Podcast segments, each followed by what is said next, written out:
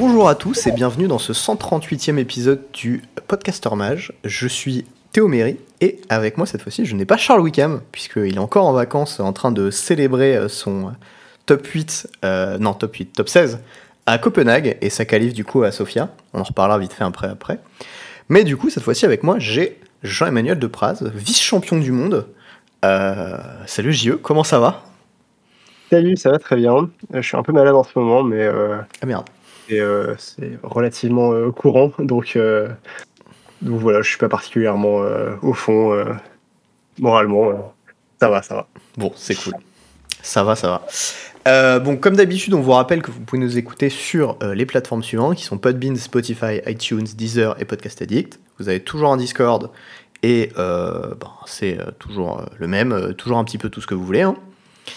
Et aujourd'hui, on va parler de plusieurs choses, notamment euh, d'un petit, euh, petit event qui est censé avoir lieu à Paris dans trois semaines. On ne sait toujours pas où.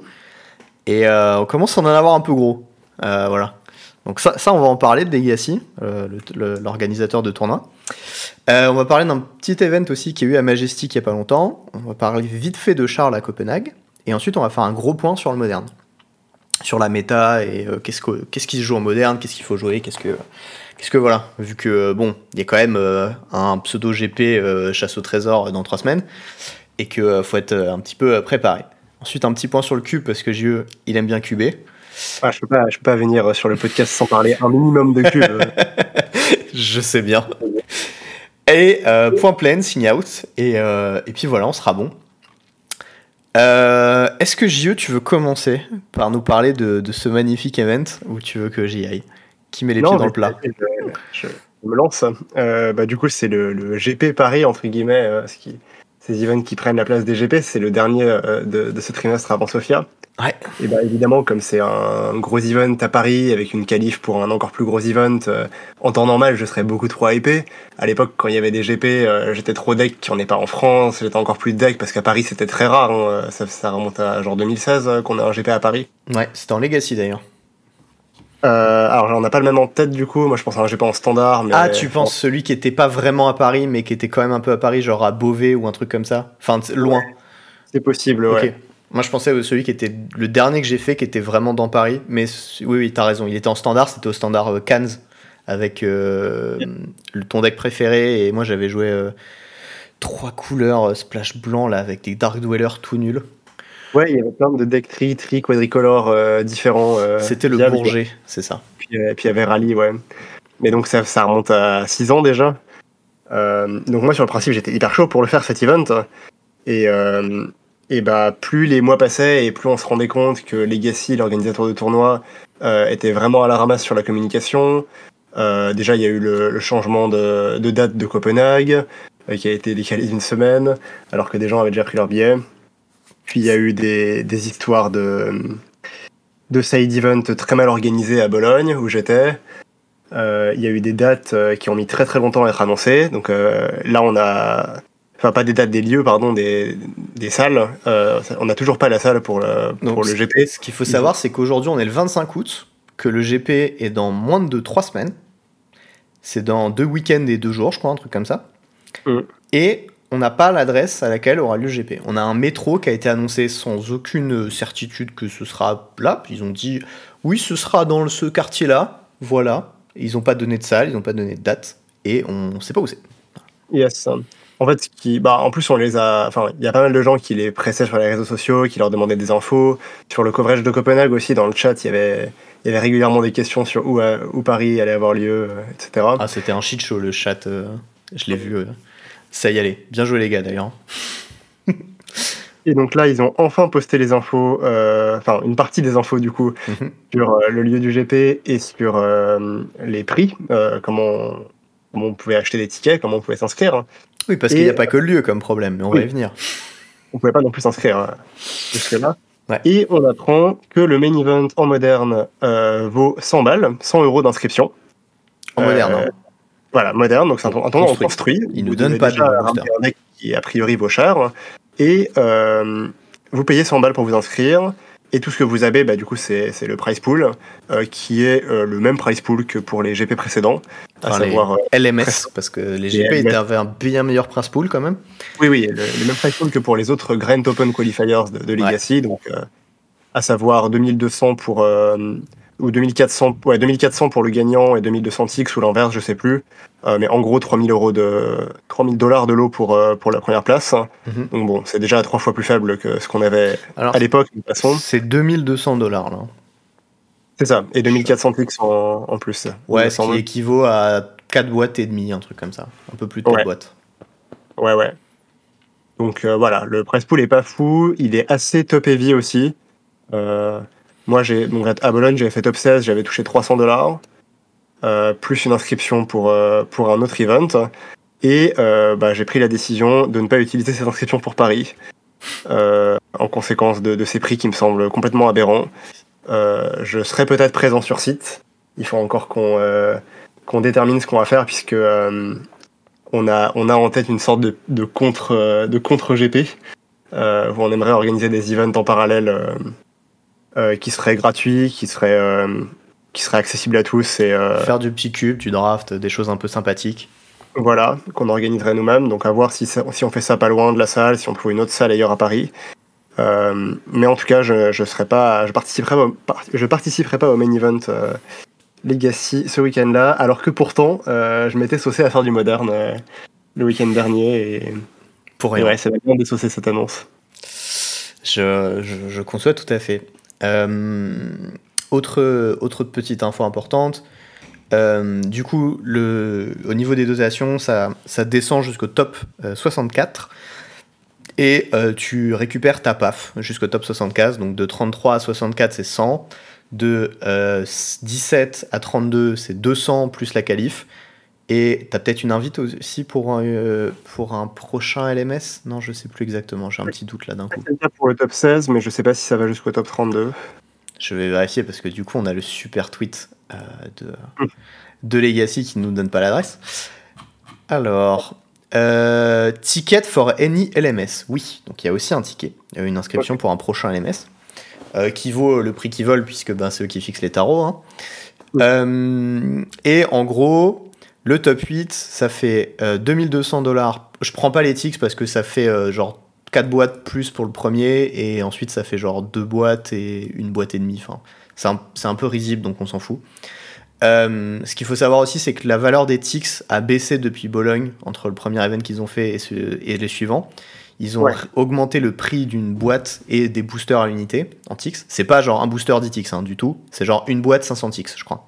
En fait, non seulement les, les PAF des events, donc les participations à fournir pour répondre à quelqu'un qui demandait ce que ça voulait dire, non seulement ces, ces prix-là augmentent, mais en plus, euh, le price wall est de moins en moins avantageux, donc en fait, ils rognent dans tous les sens. Euh, J'imagine pour couvrir des frais d'organisation euh, qu'ils ont mal gérés sur les précédents events. Ouais. Et, euh, et en plus, le truc qu'il faut dire sur les ticks euh, qu'on gagne sur ces events, c'est qu'ils sont utilisables uniquement le, le- ce week-end-là, en fait. Ouais. Donc, euh, si vous gagnez des ticks sur le main event euh, du GP, le dimanche à 15h, euh, il faut que vous alliez immédiatement au prize wall euh, les, les redeem, ces ticks-là, les échanger contre des lots. Et le dimanche à 15h, bah, le prize wall, il est déjà plus ou moins vide. hein. À Bologne, il y avait, avait plus grand-chose, il y avait plus de boîtes du set en cours. Et il y a plein de gens qui se rushent à cet endroit-là, donc potentiellement jusqu'à ouais, une heure, je pense, voire plus d'attente pour récupérer vos lots à la fin du GP. Ouais. Ce qu'il faut savoir aussi, c'est qu'a priori, ils ont proposé d'envoyer euh, les, des boîtes pour les gens qui n'étaient plus en mesure d'en récupérer parce que leur price pool était, enfin leur euh, prize wall était vide. Et a priori, jusqu'à maintenant, ces boîtes n'ont toujours pas été envoyées depuis Bologne. Euh, J'ai des gens qui avaient l'air de râler sur Twitter à ce sujet-là. Je sais pas si c'est le cas de tout le monde, donc bon, je vais leur laisser le bénéfice du doute parce que bon, ils ont peut-être pas tous les torts non plus. Euh, Ah, on me dit dans le chat exact deux boîtes non reçues ici. Voilà, tu vois, ça commence. Euh, bon, voilà. Donc, euh, les, les ticks, ils se cassent la gueule. Le prix des side events augmente. Le prix du main event augmente. La valeur que tu reçois baisse. Et euh, du coup, moi, ce que, ce que j'ai fait, parce que je suis un peu con, tu vois, j'ai fait une petite comparaison entre combien ça coûtait avant euh, un GP, combien ça, ça a rapporté. Parce que, bah, du coup, moi et JE, on a tous les deux fait des top 8 de GP. Donc, on, on est un peu au courant de ce qui se passe quand tu. Quand tu... Ouais, tu braques déjà, t'es content parce que t'as gagné des sous. Euh, ce qu'il faut savoir, c'est que là, si tu gagnes un LMS, tu touches moins que si tu faisais demi-finale d'un GP, déjà, pour, euh, pour mettre un peu les choses. Une demi-finale de GP, c'était 2500 dollars. Euh, un, une, une victoire de LMS, c'est 2200 dollars. Donc déjà, il y a, bon, ok, il y a trois boîtes, quatre boîtes, je sais pas quoi que tu rajoutes, mais bon, ça fait... En plus, mais en tout cas, c'est genre trois fois plus faible tout en haut du tableau. Ouais. Et euh, le prix d'inscription d'un GP, c'était 60 balles pour les construits. Euh, ça varie un petit peu, c'était un peu en dessous, puis c'est un peu monté jusqu'à 60. Je crois que le plus que, qui a été payé, c'était genre 80 livres, mais c'était à Londres et c'était en limité, si je dis pas de bêtises. Et euh, bon, voilà, ça. donc, donc, déjà, le prix augmente. quand tu gagnes un GP, avant 2019, c'était 10 000 balles. À partir de 2019, ça a, ça a un peu baissé, c'est devenu échelonné en fait en fonction du nombre de participants. Ça allait de 6 000 balles à 10 000 balles en fonction. Donc 6 000 le minimum, 10 000 le max. Mm. Et euh, du coup, moi, les deux, les deux GP où j'ai fait top 8, c'était euh, le max à chaque fois. Euh, je crois que c'était le 4 JE aussi. Ouais. Et, et les PAF, c'était à 60 balles. Bon, alors, il y a des choses qui ont changé, l'inflation, le Covid, ce que tu veux. Mais je pense qu'il y a des trous quelque part, tu vois. je suis pas un expert. Je sais qu'il y avait Wizard qui sponsorisait une partie, mais là, vu que LMS est sous contrat avec Wizard, euh, non, pardon, Legacy euh, European Tour est sous contrat avec Wizard. D'ailleurs, pour 3 ans, hein. je vous le dis, euh, c'est cadeau. a priori, on va se les coltiner 3 ans en Europe, les, les, Italiens qui sont très qualitatifs. Bah, j'aimerais bien qu'on se les colle pas et qu'il y ait une clause de rétract, une clause de rétraction, rétra, putain, je vais pas y arriver Rétractation, voilà, euh, de, euh, de Wizard dans ce contrat. Euh, j'ai pas vu le contrat, donc je suis pas sûr à 100% de ce que j'avance non plus. Hein, c'est des, un peu des oui-dire. Mais si c'est pas le cas, on peut se les coltiner pendant aussi longtemps.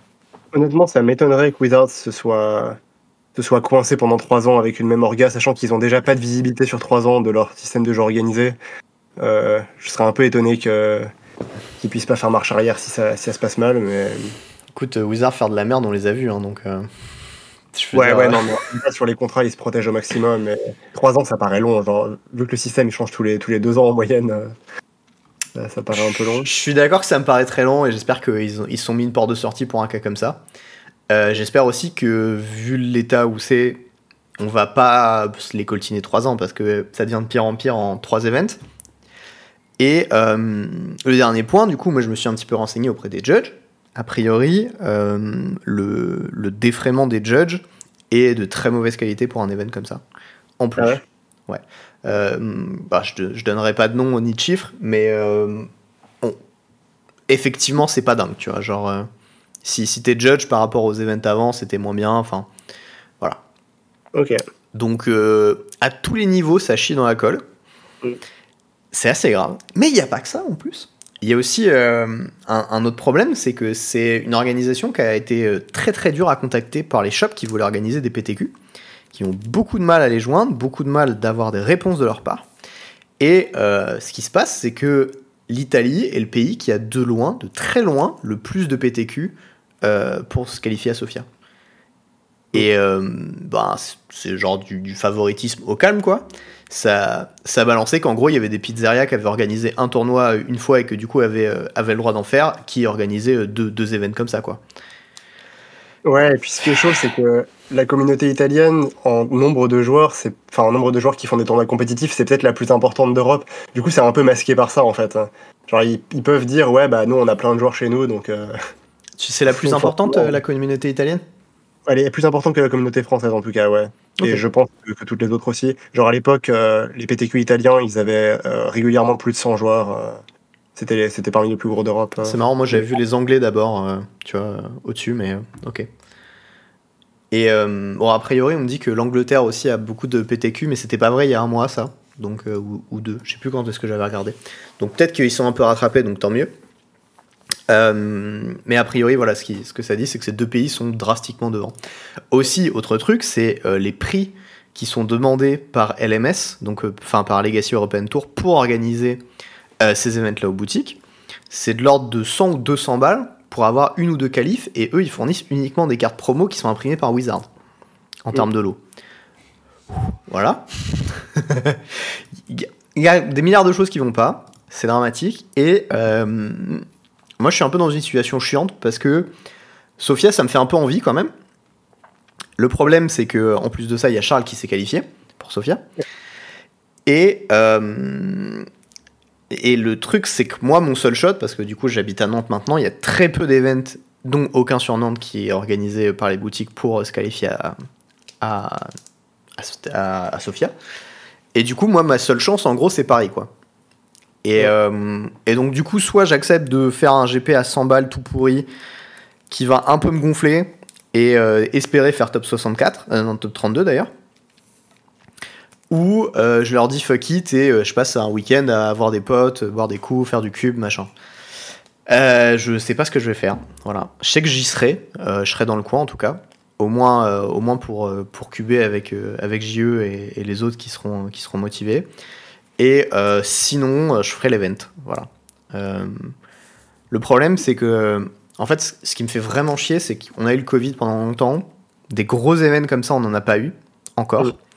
Et le premier qu'on a vraiment l'occasion de refaire en France, il est juste détruit par une organisation qui est complètement pourrie, qui est incapable de communiquer correctement avec euh, la communauté. Et euh, bah, ça me fait chier, quoi. Ouais, je suis d'accord, c'est d'autant plus frustrant parce qu'il y a cet engouement du retour des tournois papier et tout depuis quelques mois et, et bah, ils font tout pour qu'on n'ait pas envie de venir alors que, alors que franchement, enfin, c'est un peu le moment rêvé pour organiser des tournois, quoi. Les, les, joueurs, ils sont hyper motivés pour en faire et genre si t'arrives à les dégoûter, euh, c'est ouais. vraiment, vraiment que t'es très incompétent. Ouais, ouais, ouais. Puis j'avais plein de gens que je connaissais qui avaient les faire leur premier GP et tout, et au final vont pas le faire, quoi. Ouais, ça m'a fait vraiment mal au cœur parce que j'ai lu. Il euh, y, a, y, a, y, a, un petit jeune sur notre Discord, euh, enfin sur votre Discord, Jules Létienne, qui est un joueur de, de Duel Commander. Ouais. Euh, et qui lui, typiquement, bah, va pas faire le main event de Paris, et je le comprends totalement. Hein, c'est. Enfin, il a, il a pas forcément la thune pour faire ces events-là. Et, et bah, c'est ce genre de, de profil-là qui, qui devrait pas forcément dominé, mais en tout cas qui, qui aurait moyen de, de, devenir beaucoup plus fort avec la reprise du papier post-Covid. Et, et, ces profils-là, bah, ils les attirent pas parce que euh, avec des prix comme ça, les joueurs qui, qui vont, qui vont venir, c'est des joueurs qui ont les moyens, qui, qui sont déjà qui sont déjà un peu installés dans leur vie, qui jouent depuis, des, depuis 10-20 ans. Enfin voilà, c'est les joueurs qui ont les moyens de considérer Magic comme un hobby et de payer des sommes d'argent importantes. Ouais. Euh, et ça décourage, les, ça décourage les jeunes joueurs et du coup, le, la scène compétitive va pas se renouveler en fait. Euh, quand bien même elle continuerait à exister, elle va juste pas se renouveler avec ce genre de tarif. Non, c'est clair. Et puis en plus de ça, euh, on, on, le dit, mais Copenhague c'était 80 balles. Il n'y a aucune justification de l'augmentation de 20 balles pour Paris. Enfin, c'est pas comme si Copenhague c'était une ville qui était pas chère. Enfin, la justification, elle n'existe pas, tu vois. Et euh, d'autant plus que faire venir du matos d'Italie, ça coûte moins cher que de le faire venir depuis Copenhague, enfin, vers Copenhague, que vers Paris. Enfin, il y a. Les non, judges, bah, ils existent déjà, enfin, je veux dire. Clairement, tout leur prix monte parce qu'ils sont, ils sont pris comme des, comme des manches avant et du coup, ils doivent se, ils doivent se refaire, mais. Mais ça, au niveau com, ça passe pas du tout en fait. Euh, c'est pas, c'est pas bah non, ils vont avoir deux fois moins de joueurs en fait. Du coup, bah, ouais. t'as deux fois moins de joueurs, t'as deux fois moins de thunes, même si tu montes un peu tes prix, t'as un peu plus de marge, bah, t'es quand même baisé en fait. Et. Ouais, un mauvais move s'ils si, si veulent gagner de la thune et euh, un mauvais move pour leur image, ça, ça a juste pas de sens. Ouais. Donc, euh, donc voilà, c'est tout pourri. Et euh, j'ai bien les nerfs.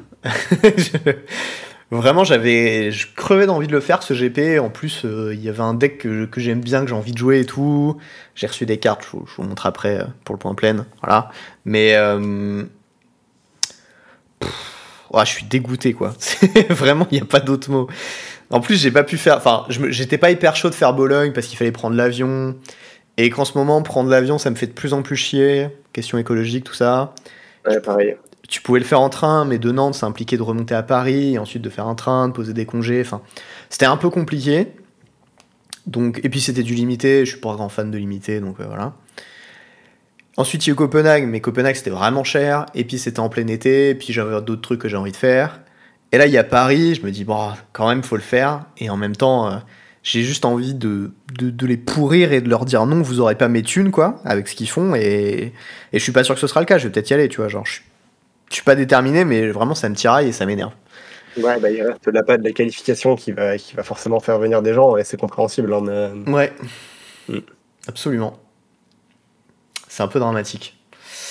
Donc voilà, euh, ils sont un peu en train de tuer un rêve avec leurs conneries et moi ça m'énerve. Ça m'énerve aussi parce que on n'a aucune communication de la part de Wizard alors que tout le monde a gueulé très très fort quand même sur Twitter pour les faire bouger.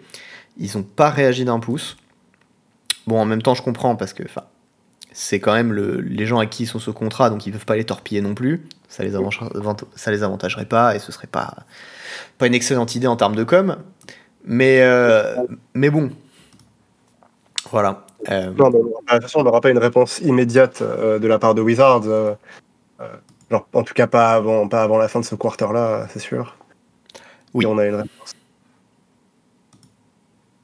voilà. Euh, Bon, si on passait à des sujets euh, un peu positifs. alors, moi, moi, je, voulais, euh, je voulais juste citer ton tweet avant parce qu'il m'a fait mourir. Alors, du coup, il y a, il y a JE qui, euh, qui, bon, qui est complètement d'accord avec, euh, avec ce que je dis et puis qui a ses arguments aussi hein, sur le fait que c'est tout pourri et que. Et, et puis d'ailleurs, il va pas y aller, ce qui est quand même assez dingue parce que c'est vraiment à côté de chez lui. Ouais, c'est littéralement à 40 minutes à pied de chez moi, euh, C'est- dans le quartier qu'ils annoncent. euh. Il peut pas faire mieux. hein. Et, euh, et en fait, il a fait un petit tweet pour, euh, pour dire bah, à la place de, euh, de lâcher 100 balles euh, sur, euh, sur un event construit avec des prix euh, tout pourris organisé par une orga qui est complètement perdue, bah, à la place, vous pouvez lâcher 20 subs à des streamers Twitch. Et, et ça, j'ai fait ok, beau geste. Beau gosse, bien vu. Donc, euh, donc voilà, ça c'était le petit tacle qui m'a mis très doux. Et derrière, il y a, y a Vlad, qui est un modérateur, enfin, un bon pote et un modérateur de mon, de mon stream qui, Et un speedrunner. Qui répond en disant est-ce que tu peux euh, citer 20, 20 streamers euh, histoire qu'on puisse prendre une décision de qui mérite le plus notre thune. Et, euh, du coup j'ai un peu hésité parce que je tag jamais autant de gens sur Twitter à la fois. Je sais pas si c'est impoli ou voilà, je sais pas trop ce qui se fait. Puis je me suis dit tant pis, allons-y, c'est rigolo et, et du coup j'ai tagué 20 personnes dont je regarde le stream euh, assez régulièrement. Non, parce que là, c'est plus euh, genre un, peu de la pub que tu leur fais. Enfin, que tu nous Bon. fais d'ailleurs, parce que j'étais dedans. Alors mal, voilà. Mais euh, non, non, non, ce qui serait un peu impoli, c'est genre tu sors une vidéo et tu dis euh, et euh, regardez, et tu tagues 20 personnes. Et Moi je sais que ça me fait vraiment chier quand des gens me taguent sur Twitter pour rien, tu vois. Enfin, ça pas de rapport avec moi. Donc j'ai quand même hésité un petit peu. Mais, mais bon, c'était de la pub et je pense qu'ils l'ont pas mal pris. C'est ça. Et euh, ouais, euh, Vlad euh, ou Victor, il était, il était à Speedon, il a fait aussi Awesome Games Done Quick. Et il est Oui. un des meilleurs speedrunners sur Spelunky. Voilà. Ouais, Si et jamais, il, avait, le- il avait le record du monde sur Rayman Origins aussi. Ah, je savais pas qu'il l'avait eu, putain. Il bah, il l'avait et il l'a perdu récemment. Ah, c'était ça alors. ouais. J'avais retenu qu'il était dans le top, mais c'était tout quoi. Et il fait un autre event d'ailleurs, euh, il me semble, fin septembre. Mais, euh, mais bon, enfin, en tout cas, regardez sa chaîne si vous voulez être euh, plus informé que ça. Il est très bon en limité et il est très très chaud en, cassage de jeu. Voilà. Bon, autre nouvelle cool, il y a eu un. Parce qu'on on va parler un peu de moderne quand même, parce qu'il y a Paris, parce que on peut choper des qualifs à Sofia. Bon, le moderne c'est cool. Et il y a JE qui, qui nous a cast un petit tournoi chez Majestic Games à Paris. Ouais. Et euh, vas-y, parle-nous de ça un petit peu, euh, cher JE. Ouais, bah, c'était samedi dernier, donc c'était un tournoi organisé par, euh, par mon sponsor, Majestic Games, euh, qui m'a proposé de, de, faire, de faire le cast. Moi, ça faisait très longtemps que j'avais pas fait de coverage en papier, donc, euh, donc j'étais assez hypé. Le Il coverage proposé- était pas mauvais d'ailleurs, au niveau visuel. Genre, on voyait bien les cartes, c'était vraiment pas mal, pas trop mal. Alors, au début, c'était vraiment la merde. Ah, j'ai pas vu au début. Je, on, va, on va y revenir, mais, mais voilà, il m'a proposé de faire le coverage avec euh, Xenoan, donc euh, Qui est un autre Noé. très bon joueur qui euh, fait des challenges euh, à la pelle sur MTGO. qui est un spécialiste du moderne en fait en ce moment. Donc, Mm. euh, c'était un peu l'expert, l'expert du cast, et, et moi j'étais le gars qui découvre et, et qui pose des questions naïves euh, en, en oubliant quelles cartes sont bannies. Ça c'est arrivé plein de fois dans, le- dans le stream que je me demande pourquoi les gens jouent pas une carte, et en fait elle était bannie. Incroyable. euh, et du coup, bah, on a fait le coverage de cet event. Euh, le replay est encore disponible hein, si vous voulez regarder sur, euh, sur le Twitch de Majestic Games.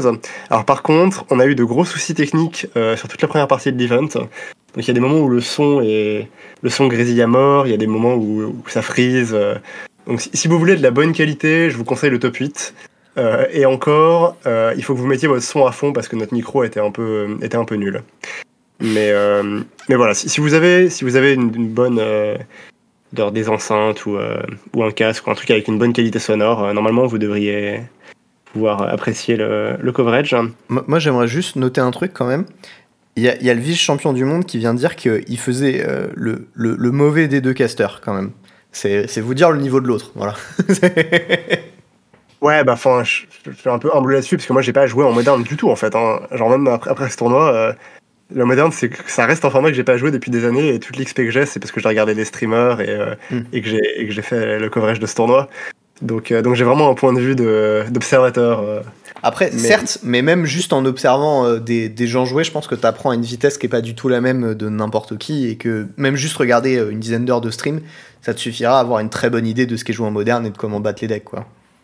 Ouais, bah en tout cas, je pense que maintenant je comprends à peu près comment se structure le metagame et du coup euh, et du coup que j'ai quelques trucs à dire sur euh, sur comment comment l'attaquer. Euh, mais du coup, ouais, le tournoi, le tournoi était bien cool. Euh, on avait un metagame vraiment hyper diversifié. Euh, le deck le plus, le plus représenté, donc c'était Blue Red Morktide, C'est pas surprenant. dont on parlera tout à l'heure, mais qui n'avait que 4 copies en fait, sur, sur la trentaine de personnes présentes. Et après, on avait Amulette à 3 copies, on avait plusieurs decks à 2 copies, et derrière, c'était que des one-off. Ouais. Euh, c'est toujours ça le moderne, hein, sachez-le. assez typique euh, du tournoi boutique euh, en moderne. Mais moi, bah, j'avais pas fait de moderne ou couvert de moderne depuis très longtemps, donc, donc voilà, j'étais assez, assez émerveillé. Quoi. Et en top 8, on avait 8 archétypes différents, et du coup, on a pu couvrir que des match-ups différents. Euh, et au- autant je me fous un peu de la diversité du metagame en tant que joueur, autant j'avoue qu'en tant que caster, ça rend l'expérience plus agréable.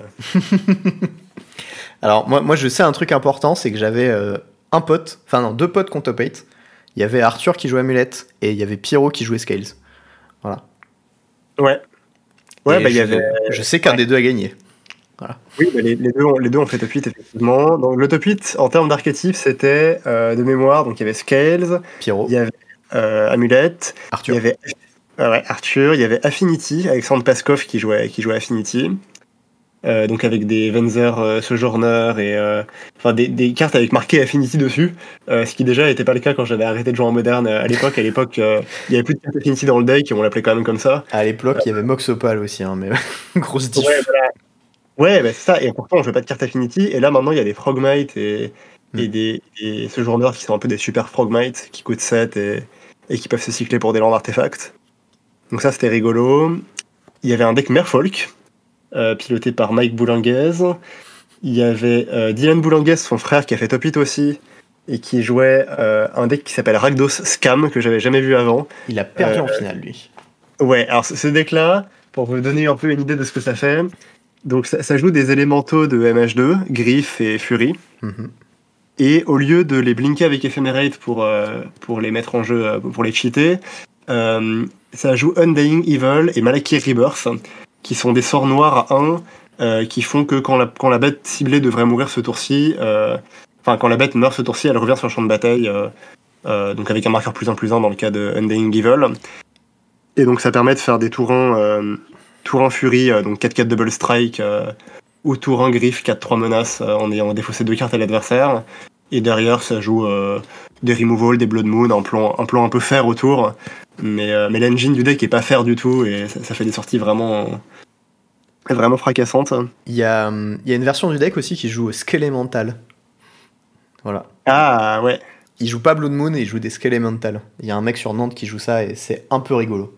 c'est l'espèce de boule fulgurante qui fait défausser des cartes en plus, c'est ça? C'est la Blightning, ouais, c'est ça. Ouais, ok.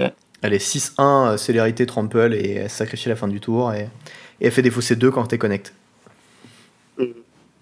Ok. Gros pâté. Donc du coup, ce deck-là a fait finale. Euh, et sinon, en top 8, il y avait aussi un Hammer, il me semble, et, euh, et un Izzet Morktide. Donc voilà, metagame, euh, enfin, top 8 assez représentatif au final de, de ce qu'était le metagame de la salle. Ouais. Et en finale, se sont affrontés donc, euh, Pyro Chez vous. avec Scales et Dylan avec Red Black Scam. Voilà. euh, et euh, le match était assez cool. Alors, un, un peu moins cool que je l'anticipais. Genre, qu- quand on a vu la finale, moi j'étais trop content parce que d'un côté, il y avait un deck avec Night's Whisper Euh, et de l'autre côté, il y avait un deck avec Angarbak Walker. Et c'est pas trop des cartes que je m'attendais à voir en finale dans tournoi moderne.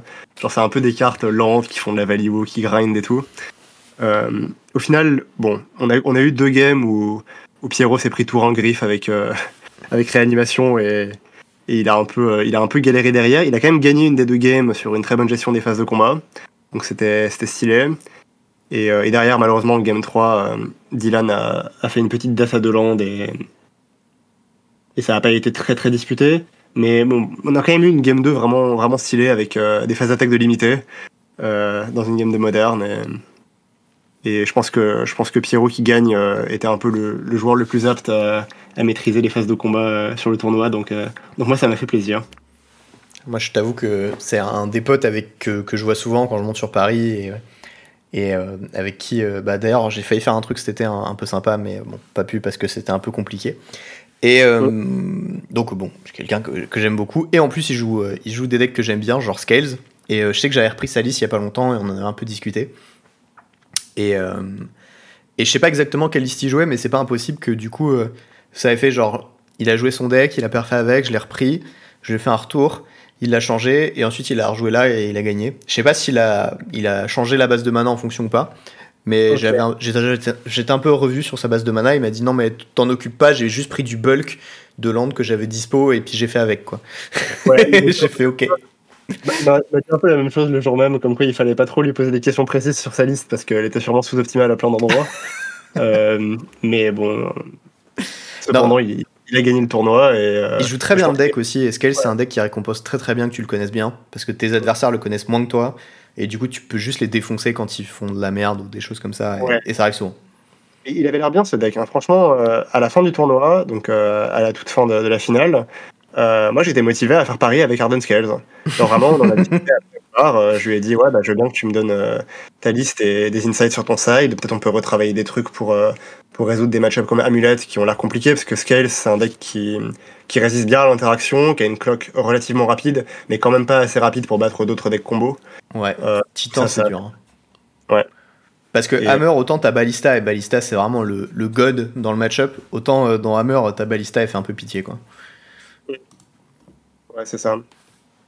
Mais voilà, son deck avait l'air vraiment sweet, euh, plutôt puissant, et, et du coup, euh, du coup j'avais envie de jouer ça.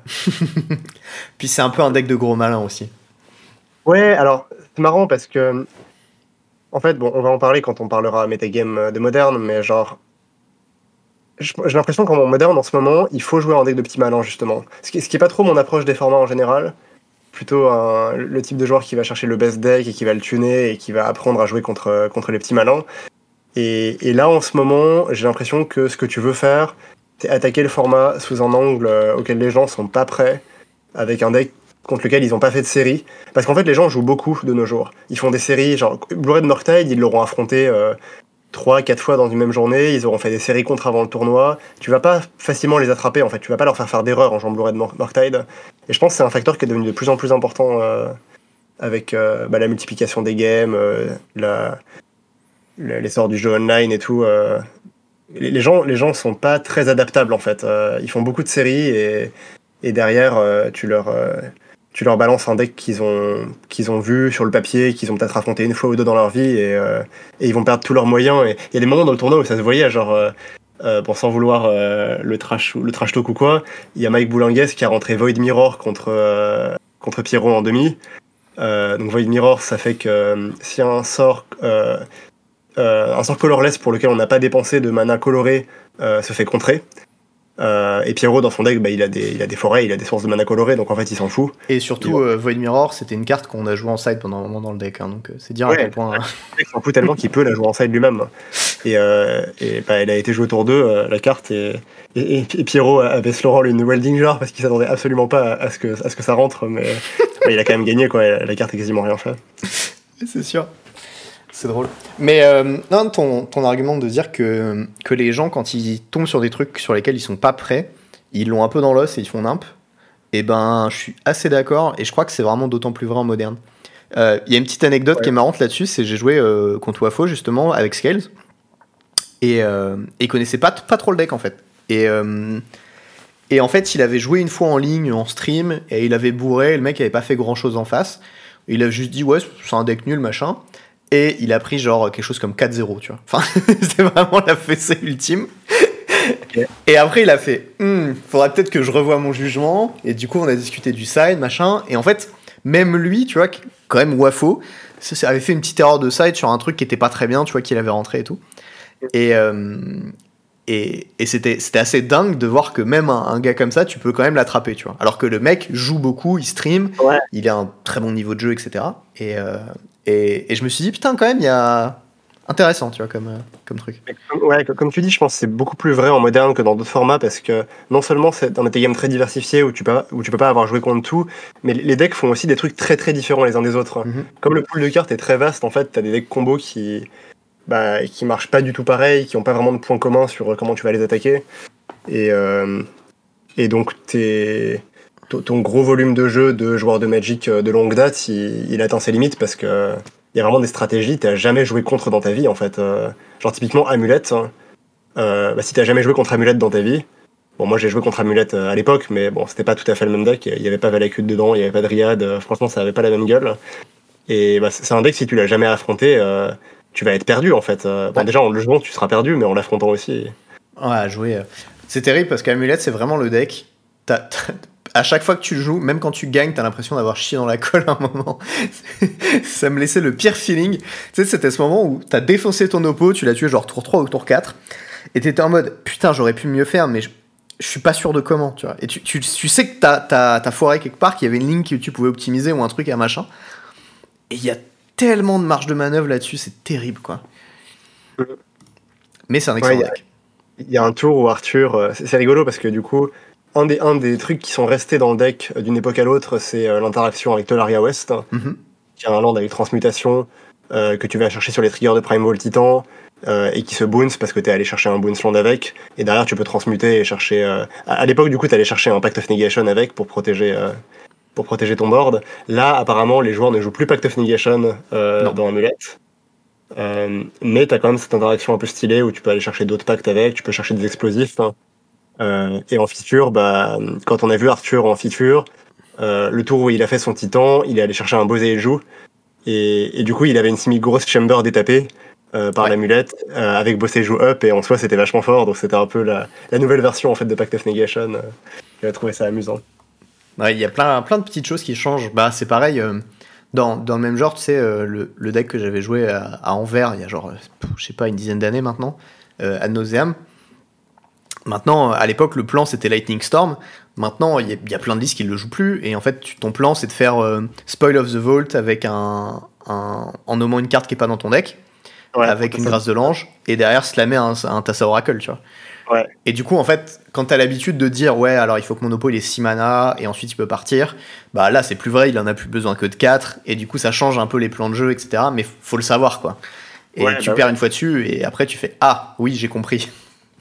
Il y, a des cartes comme Kylian Spirit Guide qui sont bannies et ça change toute la façon de jouer euh, du deck. Et... En parlant de cartes bannies, euh, je savais pas que Field of the Dead était banni. Je, je, pensais qu'Ancient Strings était banni et que c'est pour ça qu'on n'en voyait pas dans, euh, dans Amulette. Mais en fait, non, ils ont juste arrêté de jouer la carte pour une raison euh, quelconque. Bah, c'est plus très bien. Et puis, euh, voilà. Ah ouais? Bah, En fait, c'est pareil, tu vois, dans, dans Scales, avant, on en jouait 4. On en joue quasiment plus maintenant.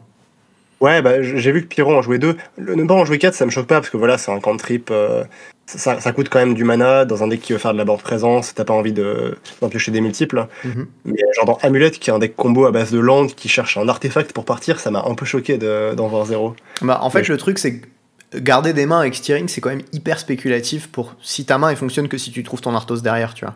Et du coup, tu te commites sur euh, une spéculation et t'as peut-être pas trop envie de faire ça. Ouais, mais tu peux pas mulliganer dans Amulette non plus. Enfin, quand on a 4 dans le deck. Euh, ben non, mais t'as 4 sagas maintenant, donc t'en as 8 des amulettes. Ah ouais, d'accord. Donc l'idée, c'est que tu gardes que des mains avec amulette ou saga dedans. Et, ouais. Ok, intéressant. Et en fait, le tour où la saga est craquée, tu l'as fait tour 1, et tour 3, tu pars. Ok, je l'avais pas vu comme ça, mais ça fait sens ouais, maintenant que tu le dis. Bref, ça, ça pour le coup, je m'en suis rendu compte en jouant le deck, mais. Bah, c'est là qu'on voit que moi je suis un observateur, tu vois, j'ai pas vu. Euh, alors, Arthur, je l'ai vu jouer pendant 3 games, et, euh, et, la game où il a cherché amulette avec saga, euh, je crois qu'il a perdu parce que. il s'est pris une marche sur une saga à un moment, enfin, il s'est pris des trucs assez brutaux. Ouf! Ouais, ça arrive les coups durs. Mm. Et euh, ouais, du coup, euh, du coup bah, c'est Pyro qui a gagné avec Scales. Et moi, ça me, ça me, fait, ça me fait plaisir parce que c'est un des, des, decks que je possède, un des rares decks de moderne que je possède et que j'aime beaucoup jouer. Et, euh, et, du coup, voilà. En plus, c'est un poteau, donc ça m'est doux. Quoi. T'avais dit qu'il y avait des petits problèmes sur le stream. C'était quoi au début, du coup? Bah, en fait, ce qui s'est passé, c'est que. Karim avait fait un setup vraiment, vraiment cool pour nous. Quand, quand, je suis arrivé le matin, il y avait déjà un overlay. Enfin, la caméra était en place. Euh, en théorie, j'avais rien à faire. Euh, en pratique, le jour du tournoi, ça marche jamais comme on voudrait. Mhm. Donc, euh, il y a la caméra qui s'éteignait de temps en temps. Et on comprenait pas ce qui se passait. Elle surchauffe. Si c'est pas une petite caméra et un petit truc, si c'est genre un Canon, c'est une surchauffe. C'est toujours ça. C'est peut-être ça. Bah, au final, ce qui s'est passé, c'est que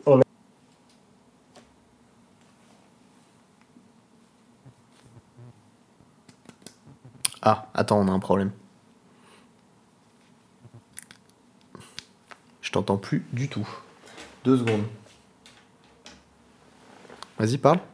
Ouais, tu m'entends là? Le casque, le casque, il a coupé. Ah, ok. Écoute, vas-y, reprends. Euh, euh, ouais, bah, j'étais en train de dire, euh, la caméra coupait régulièrement et en fait, on avait juste on changeait l'endroit où on branchait la prise USB et ça redémarrait. La connexion était, était un peu naze aussi. à un moment donné, on a cru que c'est parce qu'on passait par un VPN. Euh, mais en fait, on a, on a coupé le, VPN et ça n'a rien changé. Après, on a essayé de passer par mon téléphone, alors en partage de connexion, mais c'était encore bien pire. Enfin bref, on a eu plein de, on a eu plein de petites galères et comme on n'est pas des experts techniquement, euh, on a, on a galéré. Mais, mais à la fin du stream, la qualité était ok. Je pense que si on refait un cast euh, à Majestic, on aura un meilleur micro et ben on aura, on pourra gérer ces ces trucs-là avec plus de plus d'expérience maintenant. Ok, bon bah cool. Nice. Euh, bon du coup petite euh, petite update. T'étais pas à Copenhague toi, Gio? Non, non, non. Euh, j'avais décidé de pas faire ce GP là et de faire que Bologne et Paris. Donc maintenant je regrette un petit peu. que dire. Ok, bon bah du coup à Bologne, on vous avait dit qu'on vous parlait d'un peu du Tide. Il y a Charles qui a joué. Bon, vous êtes sûrement au courant hein, parce que bon, quand même. Mais il y a Charles qui a joué à Murktide à Bologne, qui a fait 6 2 1, mais qui est passé jour 2 parce qu'il n'y avait pas suffisamment de joueurs pour faire un cut clean à 7-2. Et du coup, il a fait un super jour 2 et il a fait 13ème euh, de l'event. Et du coup, il s'est qualifié à Sofia. Donc voilà, bah, GG, GG, là, GG, putain, j'arrive pas à parler ce soir. GG Charles. Et, euh, et euh, ben voilà, on va vous en parler évidemment avec lui dans le prochain épisode, mais là il est encore en vacances avec euh, sa, sa, copine à, euh, à, Copenhague, Safia si vous connaissez tout ça. Sur le Discord, elle est, elle est très présente. et, et voilà, bah, ça fait plaisir de voir que Charles tryhard ses grands morts en moderne et qu'il arrive enfin à faire une perf. Donc bon, content pour lui. Ouais, bah, du coup, j'en profiter pour complimenter Charles parce que c'est un truc que je fais pas souvent et, et là, comme il est pas là, c'est l'occasion. Euh, je trouve qu'il a vraiment progressé techniquement euh, ces derniers temps. Je sais pas si c'est euh, le Covid ou si c'est. Souvent, la progression à Magic, c'est. Genre, c'est un truc qui se fait sur le très long terme, mais à un moment donné, tu t'aperçois que tu as progressé, mais tu sais pas trop quand ça s'est fait. Ouais, il y a un moment, tu passes un palier et tu le vois qu'après. Ouais, et avec Charles, j'ai vraiment, j'ai distinctement eu cette impression-là quand, quand on s'est retrouvé à Menton pour, pour QB cet été. Euh, où techniquement, il, faisait, il faisait les petits trucs, genre, il y avait assez peu de puzzles qu'il repérait pas dans les games. Euh, il a drafté des decks qui étaient assez complexes, genre il a drafté plusieurs fois un archétype black-green euh, avec euh, Cryptolithrite, avec pas mal de bêtes qui faisaient de la value, qui se sacrifiaient. Enfin, il y avait vraiment beaucoup, beaucoup de, de petits plays à faire. Et, c'est très charlesque comme deck, en tout cas, jusque-là. mais il était vraiment au point dessus, tu vois. Les, il prenait, bon, les free damage, il les a toujours pris, peut-être un peu trop, mais il continuait de les prendre. Les erreurs qu'il faisait, c'était des erreurs d'inattention. Et en général, c'est bon signe en fait. Quand les, seules, quand les seules erreurs que tu fais, c'est des erreurs d'inattention, des erreurs vraiment bêtes dont tu te rends compte juste après. Fixe. Ouais, c'est facile à fixe et ça veut dire que les, les grandes lignes stratégiques des parties, tu les vois et c'est là-dessus que tu te concentres et, et bah, t'es pas encore assez à l'aise pour, euh, pour faire à la fois ça et euh, bien gérer ta game euh, sur tous les aspects. Mais c'est qu'une question de temps, ça finira par venir. Et du coup, quand il a parfait à Copenhague, j'étais pas surpris en fait. genre, je savais que ça allait finir par arriver et, et je pense que c'est une première perf et, et qu'il y en aura d'autres. Ok, let's go. Les beaux compliments. Non, euh, non, non, puis euh, moi j'avais joué contre lui avec enfin quand il jouait Murktide et tout, et puis non, non, il joue bien son deck, il n'y a pas grand chose à lui redire, donc, euh, Donc c'est cool de voir qu'il s'est qualifié. Bon, c'est un peu dommage qu'il ait eu des, des cacahuètes pour fait 13ème. Mais euh, bon, ça c'est un peu la faute à LMS. Au moins, il aura pas payé 100 balles. Et euh, il passe une semaine de vacances là-bas. D'ailleurs, c'est pour ça qu'il n'y a pas eu de podcast euh, la semaine d'avant et d'encore avant, parce que du coup, il était avec JU en train de cuber et euh, il était en vacances. Ouais, voilà, voilà. Et moi aussi, d'ailleurs, j'étais en vacances aussi. Et euh, est-ce que du coup, on le fait ce point sur la méta moderne? Ouais, bah on a déjà, on a déjà un peu parlé, mais, euh, mais je, peux, je peux essayer d'approfondir. Bah déjà, gros, c'est ouais. quoi les, les, les best decks du format? Alors le best deck du format qui est assez clairement identifié, c'est Blue-Red Murktide. Il y a aussi Ok. 4C, je crois, hein, avec. Je pense. Alors, euh, donc là-dessus, j'ai eu des stats en fait euh, qui viennent de euh, Anaël Aliquanto sur, le- sur le. Discord, qui a. Alors, je, je sais pas si ça vient directement de lui ou si c'est un, ou si des stats qu'il a reprises d'un article de Frank Karsten. Il me semble qu'il y a Frank Karsten qui a publié des stats aussi à un moment où en gros, il prenait plein de résultats MTGO de challenge et d'autres tournois importants et euh, il attribuait un nombre de points euh, à chaque deck. euh, en fonction de, de son résultat sur le tournoi et il cumulait tous les points sur un grand nombre de tournois et à la fin ça lui donnait une sorte de tier list en fait Ouais. sur la base de tous ces tournois et dans cette tier list enfin dans ce dans ce metagame un peu compilé on avait Blue Red Murktide à quelque chose comme 16% je crois euh, 4 couleurs aux alentours de 10% donc avec un petit drop quand même et derrière on avait un autre euh, un autre fossé et euh, les decks suivants donc Amulet, Hammer etc étaient dans les dans les 6-7% euh, donc voilà, bon, dans l'idée, Murktide c'est à la fois un deck qui est très très joué online et qui gagne quand même beaucoup, malgré, le fait qu'il est très joué. Et ensuite, il y a des prédateurs de Murktide qui logiquement sont placés juste derrière. Donc 4 couleurs, c'est un deck qui est censé avoir un bon match-up contre Murktide. Mhm. Euh, Hammer, c'est un deck qui a un bon match-up contre Murktide, ça j'ai pu le constater euh, ce week-end. hein. Il y a plusieurs, plusieurs bons joueurs de Murktide qui se sont fait éclater par Hammer, notamment Thierry. Euh, Ouais, moi j'ai joué Meur contre Murktide et je me suis senti assez, assez tranquille quand même pour. Ouais, bah c'est un deck dont les removals sont pour la plupart basés sur l'endurance, et du coup, quand t'as un marteau attaché, il y a souvent plus que Archmage's Charm qui te sauve. hein. Ouais. Et encore, ça dépend de la bête. Donc voilà, t'as- t'as Murktide qui domine, mais t'as des decks qui arrivent à avoir un bon match-up contre, et ces match-up-là, ils semblent pas très solvables du point de vue Murktide. Genre, ils tu, peux jouer beaucoup de cartes de hate, mais tu peux pas te préparer à tous les decks en même temps, il y en a beaucoup trop. Euh, donc en jouant Murktide, tu sais que tu vas avoir des mauvais match-up, euh, qui est un peu... euh, ce qui n'est pas forcément le cas dans d'autres formats. Genre, en standard, j'ai beaucoup joué des meilleurs decks où les mauvais match-up n'existaient pas en fait. Où dans la tête des gens, il y avait des mauvais match-up, mais en réalité, si tu pilotais bien ton deck et que tu le tunais bien, il n'y en avait pas. Euh, là, en moderne, c'est pas le cas. Le format est trop vaste, donc fatalement, tu as des mauvais match-up. Euh, et tu peux pas tous les résoudre en même temps. Et du coup, ça pose la question est-ce qu'il faut jouer Murktide Est-ce que malgré que le deck est très fort et qu'il bat tous les, tous les brous un peu random euh, mieux que les autres, est-ce que la présence de ces mauvais match-up fait pas que t'as quand même intérêt à jouer autre chose? Et je pense que j'aurais autre chose en réalité si je faisais un tournoi moderne en ce moment. Je pense que j'aurais bon Arden Scales là parce que parce que ça m'a c'est un peu mon coup de cœur récent, mais euh, mais ça pourrait aussi être euh, Hammer, ça pourrait aussi être euh, idéalement un deck qui a un match-up un peu positif contre Murktide, mais sans forcément être écrasant. Genre, je pense que t'as pas besoin d'écraser Murktide parce que c'est bah, quand même un petit pourcentage du field, hein, le, le field est très vaste. hein. Euh, tu- veux être un petit peu devant contre Murktide parce que Murktide ça va être un deck qui va être joué par des bons joueurs, donc euh, tu finiras par en affronter sur les, sur les hautes tables, donc c'est important d'être préparé. Mais tu veux pas focus tous tes efforts là-dessus, et tu veux quand même avoir un deck qui a un plan proactif très puissant, et qui va pouvoir battre les, les autres brous. Parce que l'essentiel de ce que tu vas affronter, ça va être, euh, bon, peut-être pas des brous, mais en tout cas des decks un peu marginaux. Tu vas affronter plein de decks marginaux, en fait. Et il faut que ton deck marginal à toi, il batte les autres decks marginaux. Et du coup, c'est marrant comme dynamique. Euh, Moi, j'ai pas trop vécu ça en tant que joueur de Magic. J'ai, j'ai fait assez peu de moderne et, euh, pas du tout récemment. Mais, euh, mais au final, c'est une, une façon de métagamer où j'ai l'impression que tu dois pas trop raisonner par niveau, en fait. Comme on en avait parlé sur un épisode précédent. Genre, on avait fait un épisode où on avait parlé de leveling, on avait parlé euh, du fait que idéalement tu voulais être au niveau 2, tu voulais battre à la fois le niveau 0 qui était le meilleur deck et le niveau 1, euh, donc les decks qui battent le meilleur deck, tu veux essayer d'être au-dessus de ça. Et là en moderne, tu peux pas trop faire ça parce qu'en fait le niveau 1, c'est 20 decks différents. Et donc tu peux pas battre tout le niveau 1 en même temps que le niveau 0. Donc je pense que ce que tu dois faire, c'est euh, comment dire, diminuer un peu le focus sur le niveau 0, genre faire en sorte de le battre, mais pas de façon écrasante euh, nécessairement, et avoir un deck qui soit juste bien en soi. euh, pour qu'il puisse battre un peu tout ce qui se présente à toi. Euh, donc voilà, c'est un, un, type de metagaming avec lequel je suis pas encore très à l'aise, mais, mais je pense qu'il faut raisonner comme ça vraiment. Et peut-être que j'explique des trucs que plein de gens ont déjà compris parce qu'ils jouent en moderne depuis très longtemps, mais, mais voilà, c'est ma, ma conclusion du, du week-end. C'est intéressant. Hum, moi, je sais que si, je m'écoutais, j'aurais joué Scales à Paris. Euh, je pense que je vais pas trop trop m'écouter parce que j'ai quand même envie de jouer euh, des petits ours blancs. Euh, mais ça, c'est parce que je suis un peu fou et que j'aime un peu trop ce deck aussi. Mais en fait, globalement, je, suis, je, suis, je suis assez d'accord sur ce que tu dis. Et en fait, moi, ce que je rajouterais, c'est que tu veux jouer un deck qui a aussi ce côté euh, un peu unfair où il peut gagner euh, genre tour 3, tu vois, ou tour 4, Ouais. enfin, un peu de nulle part. Ce qui est le cas de Scales d'ailleurs, et ce qui est le cas de Marteau, ce qui est le cas de Titan, ce qui est le cas de pas mal de decks.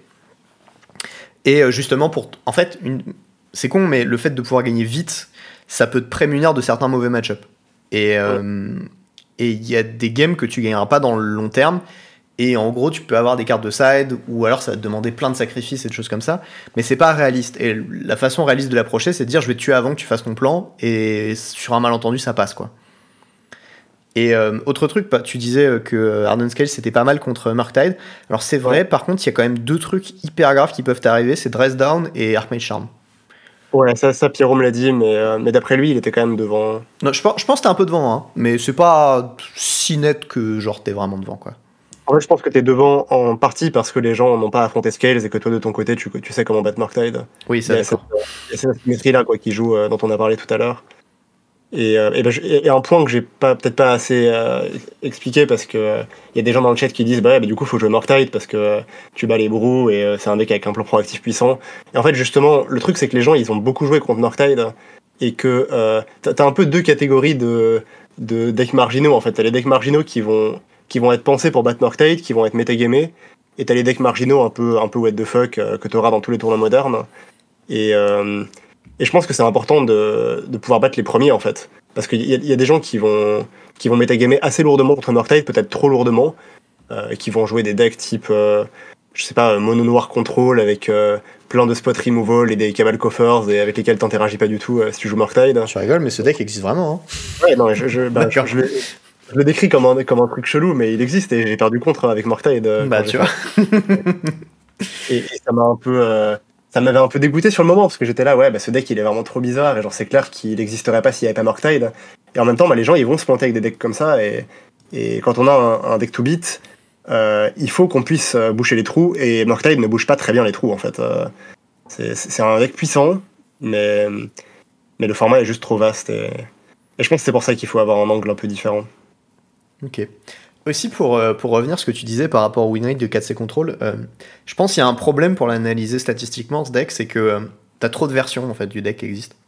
Mm. Et, euh, et en fait, t'es un peu obligé de tous les mettre dans le même sac parce que de toute façon, c'est à peu près la même chose. Même si tu sépares Elemental et la version 4 couleurs sans les Ryzen Rift, t'as aussi des versions qui jouent Ragavan, t'as des versions qui jouent Counterspell, t'as des versions qui jouent Delirium. Enfin, en fait, t'as genre un gros spectre sur le truc, et probablement qu'en fait, il y a un gros écart dans tout ce spectre, mais vu que c'est trop le bordel, tu sais pas le quantifier en fait. c'est vrai Et probablement qu'il y a des listes qui tirent vers le haut et d'autres qui tirent vers le bas, et du coup, je pense que si t'as une bonne version du deck, t'es beaucoup plus proche de Murktide que, que ça. Ouais, je, je peux tout à fait concevoir que euh, si je me posais avec une bonne team de test pendant une semaine et qu'on essayait de, de casser le moderne, on arriverait à une version très très finement tunée de 4 couleurs contrôle. Ouais. Euh, qui, qui soit bien contre tout le metagame. Genre ça, j'ai pas trop de mal à l'imaginer parce que juste il y a beaucoup beaucoup de possibilités et, et, euh, et beaucoup de cartes très puissantes que, que joue le deck. Mm. Mais, euh, mais je sais que Thierry, lui, il a pas mal joué 4 couleurs contrôle en stream et finalement il était revenu sur Murktide.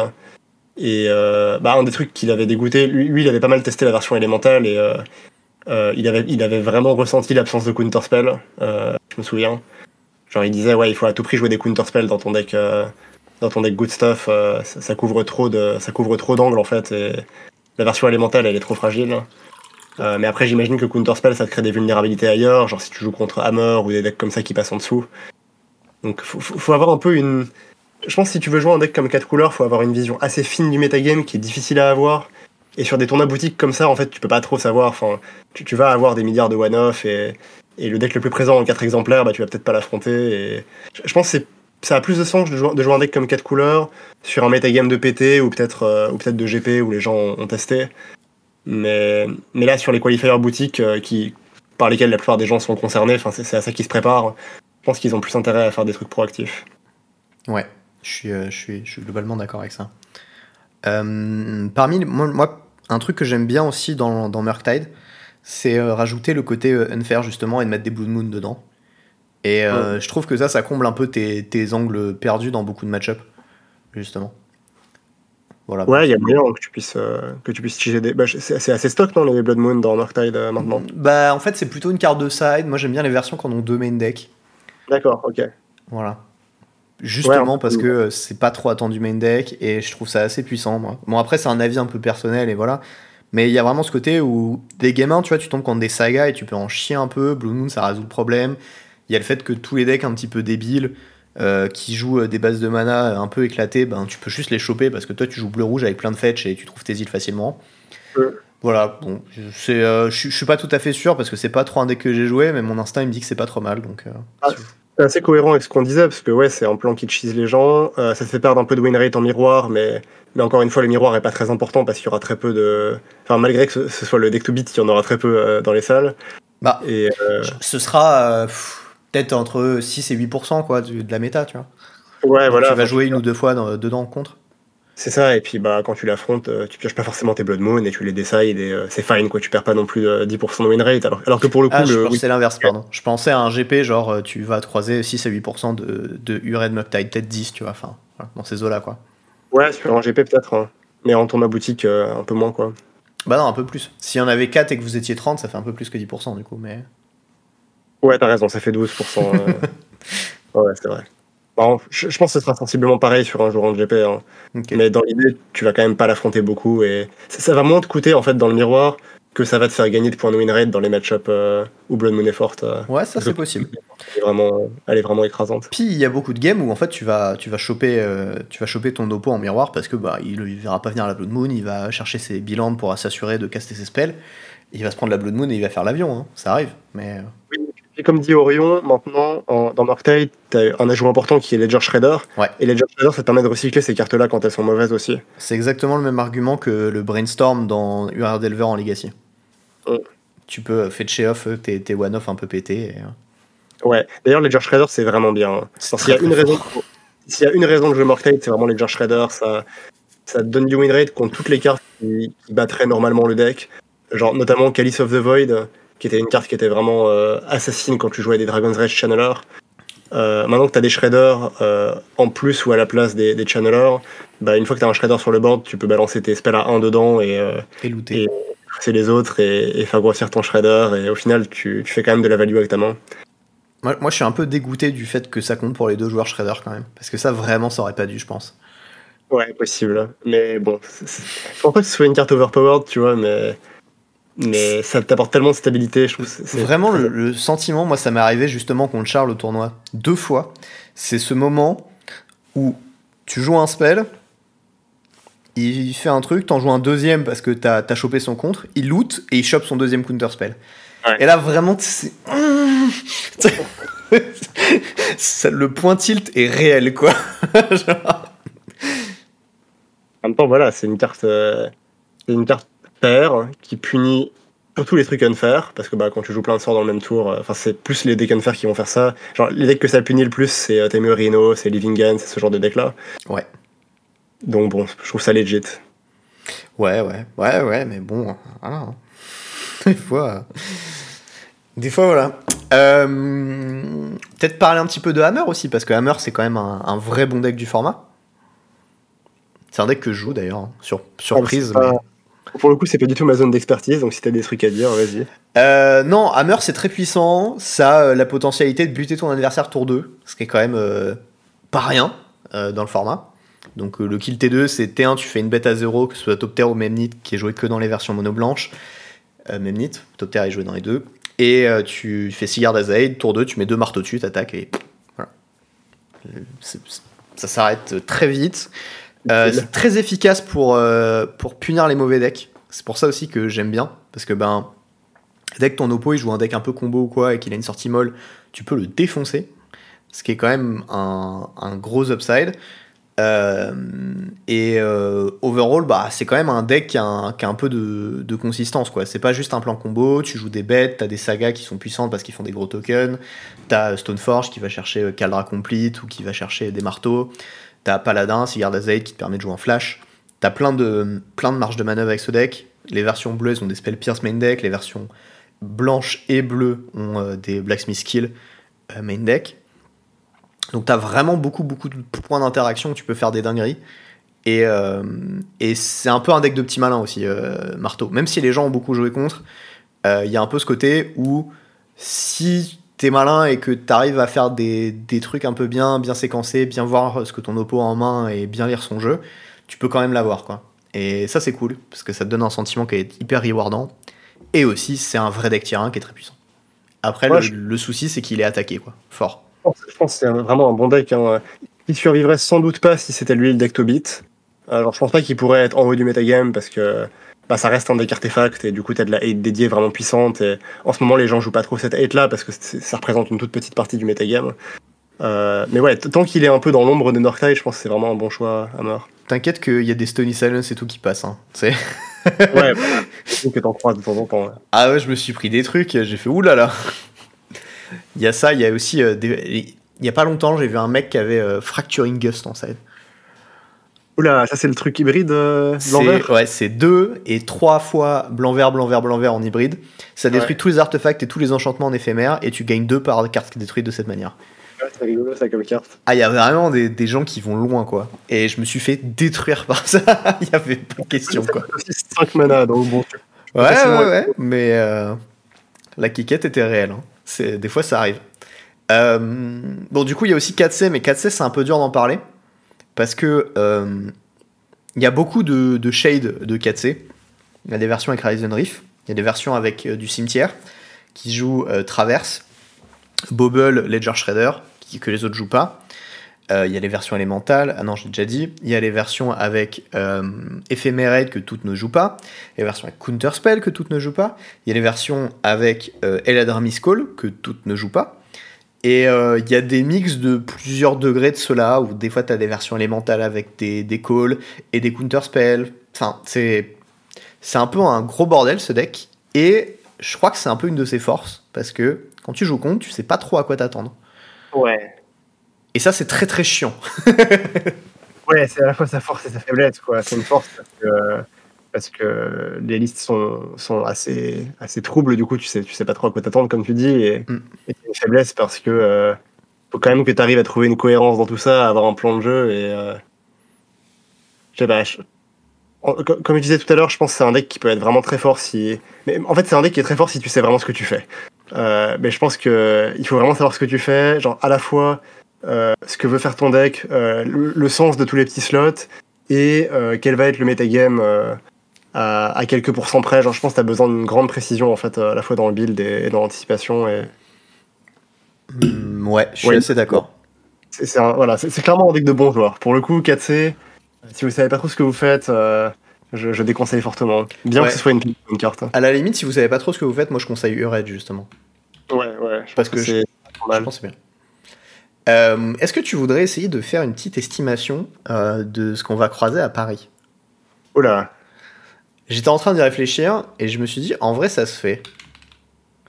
Ah ouais, tu veux faire euh, un metagame call euh, de Paris là déjà maintenant Ouais, je je suis en train d'y réfléchir en fait un peu en fond depuis tout à l'heure. Et je me dis, ça se fait. En gros, ce qu'il faudrait call, ce serait Ured, Hammer, Titan, euh, 4C. Ça, c'est genre les gros decks du format. Il y a Ouais. probablement des trucs genre Living End et euh, Rhino. Living End- Living End, c'est important parce que c'est un deck qui est pas mal. Enfin, ouais, qui, qui, je pense est pas trop mal contre, contre Murktide. euh, et qui est aussi simple pour des decks créatures. euh, les decks créatures qui sont, censés- qui sont censés battre Murktide en fait. euh. Bah, c'est juste. Living End, c'est un deck qui est vraiment hyper consistant en fait. Ça l'a toujours été. Mhm, euh, et quand il a un bon match-up, ce match-up il le perd très rarement. mhm.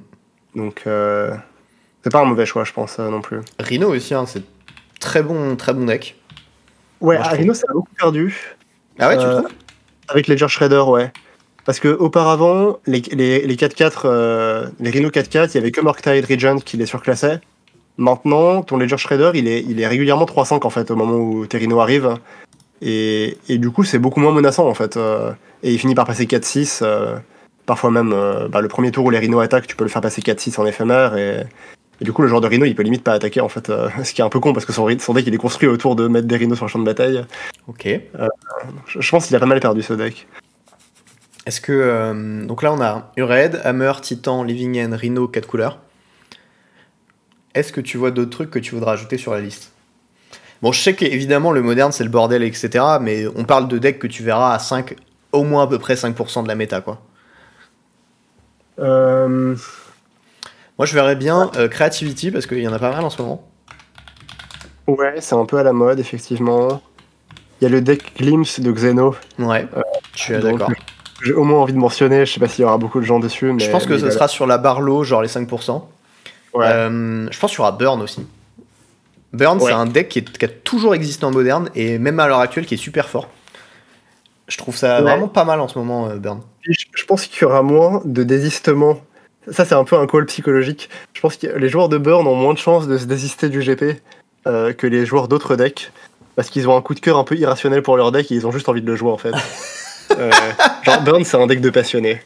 C'est pas mes personnes préférées, mais, euh, mais voilà, c'est des passionnés. euh, ils ils aiment leur deck.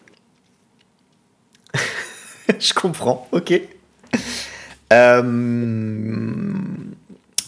Dur à dire. Euh, Moi, pour l'instant, je fais un call.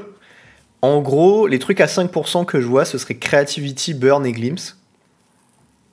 Euh, je verrais Rhino un peu au-dessus, genre 6 ou 7. 4C quasiment 10. Je le mets à 8 parce que c'est un deck qui vaut très cher en papier et que du coup, je pense que ça va en calmer pas mal.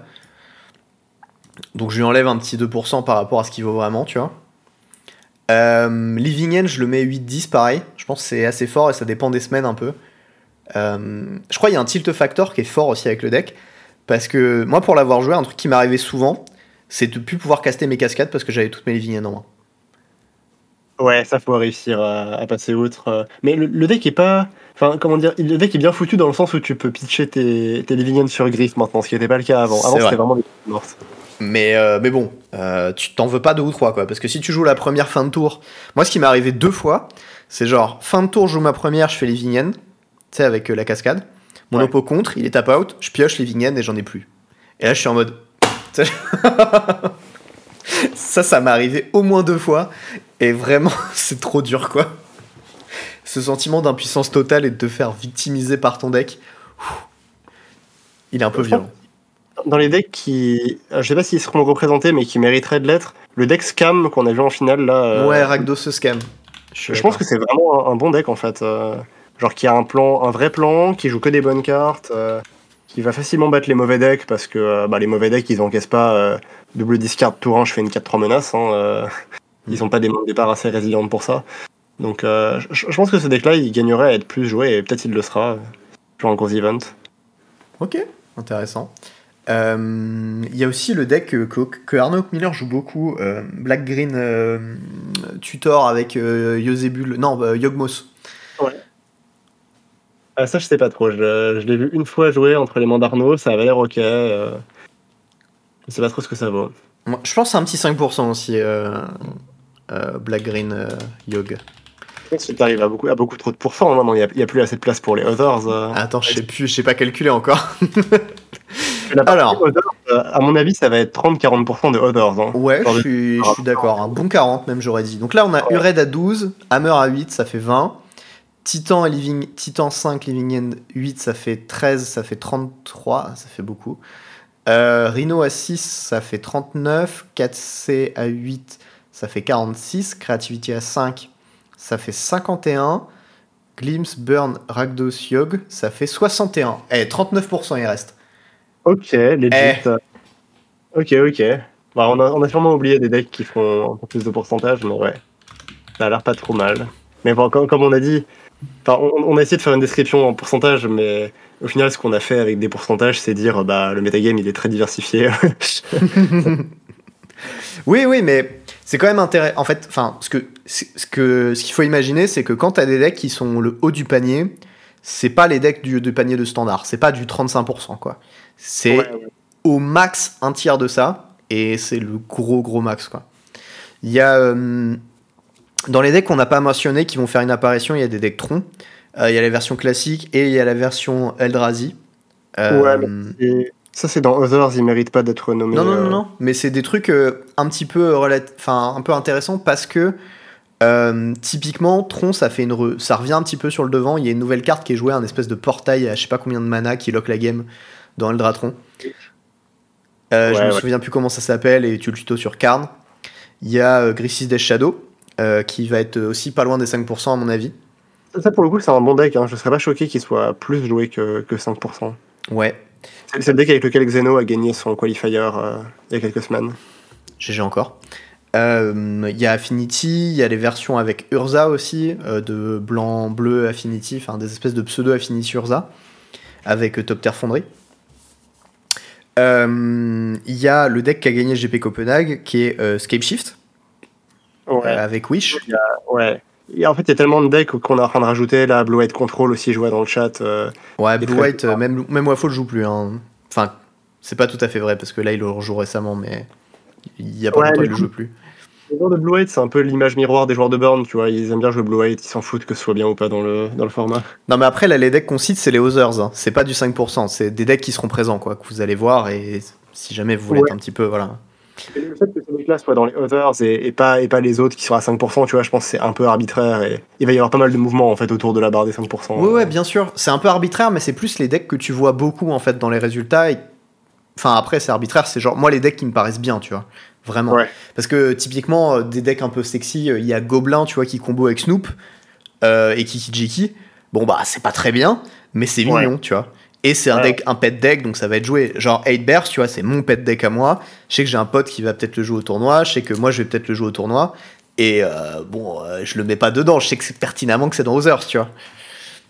Mais, Ouais. mais bon, voilà, il y a quand même, quand même beaucoup de decks qui nécessitent d'être, nommés. Donc c'est un peu intéressant. euh. Et du coup, même si tu as un peu répondu, qu'est-ce que tu conseillerais aux gens de jouer dans, dans- un peu dans le- au pif, tu vois on, va dire genre, euh, si t'es un bon joueur et que tu connais le moderne, mais que tu sais pas quoi jouer, Ouais. si tu connais pas le moderne et que tu sais pas quoi jouer, mais que t'es un bon joueur, et si tu joues pas, t'es pas excellent et que tu connais pas le moderne et que tu sais pas quoi jouer. Ouais, tu, tu fais bien de découper parce que je pense Ouais. que c'est vraiment un profil. Euh, J'avais commencé à poser la question, je me suis dit non, il va manquer un truc, attends, on revient. on va commencer par les joueurs pas très bons qui savent pas, qui connaissent pas le format. Euh, hmm, J'aurais dit Hammer. Mais, Ah ouais euh, Ouais. Mais Ah, je pense que ça Burn. si dur, euh, Hammer, putain. En fait, je pense que Hammer, tu. euh, comment dire C'est un deck. C'est easy to learn, hard to master, en fait. Genre, c'est un deck avec lequel tu vas facilement prendre les, les premiers points de win rate. des games qui gagnent vraiment tout seul et contre lesquels l'oppo l'oppo peut rien faire. Euh, et après, c'est vrai que si tu veux optimiser euh, finement euh, ton séquençage, euh, jouer tes trucs à instant speed au bon moment et tout, ça va être plus compliqué. Mhm. Je sais pas, peut-être c'est pas la meilleure réponse, mais disons qu'en fait, je- conseillerais un deck qui a un floor très élevé. Parce que le moderne, de toute façon, qu'on se le dise, c'est un format spécialiste. Genre, c'est un format où il faut vraiment bien connaître son deck. Tu vas affronter plein de match-ups différents. Tu vas devoir déterminer un peu on the fly euh, comment se joue le match-up et tout. Ça, ça va être difficile.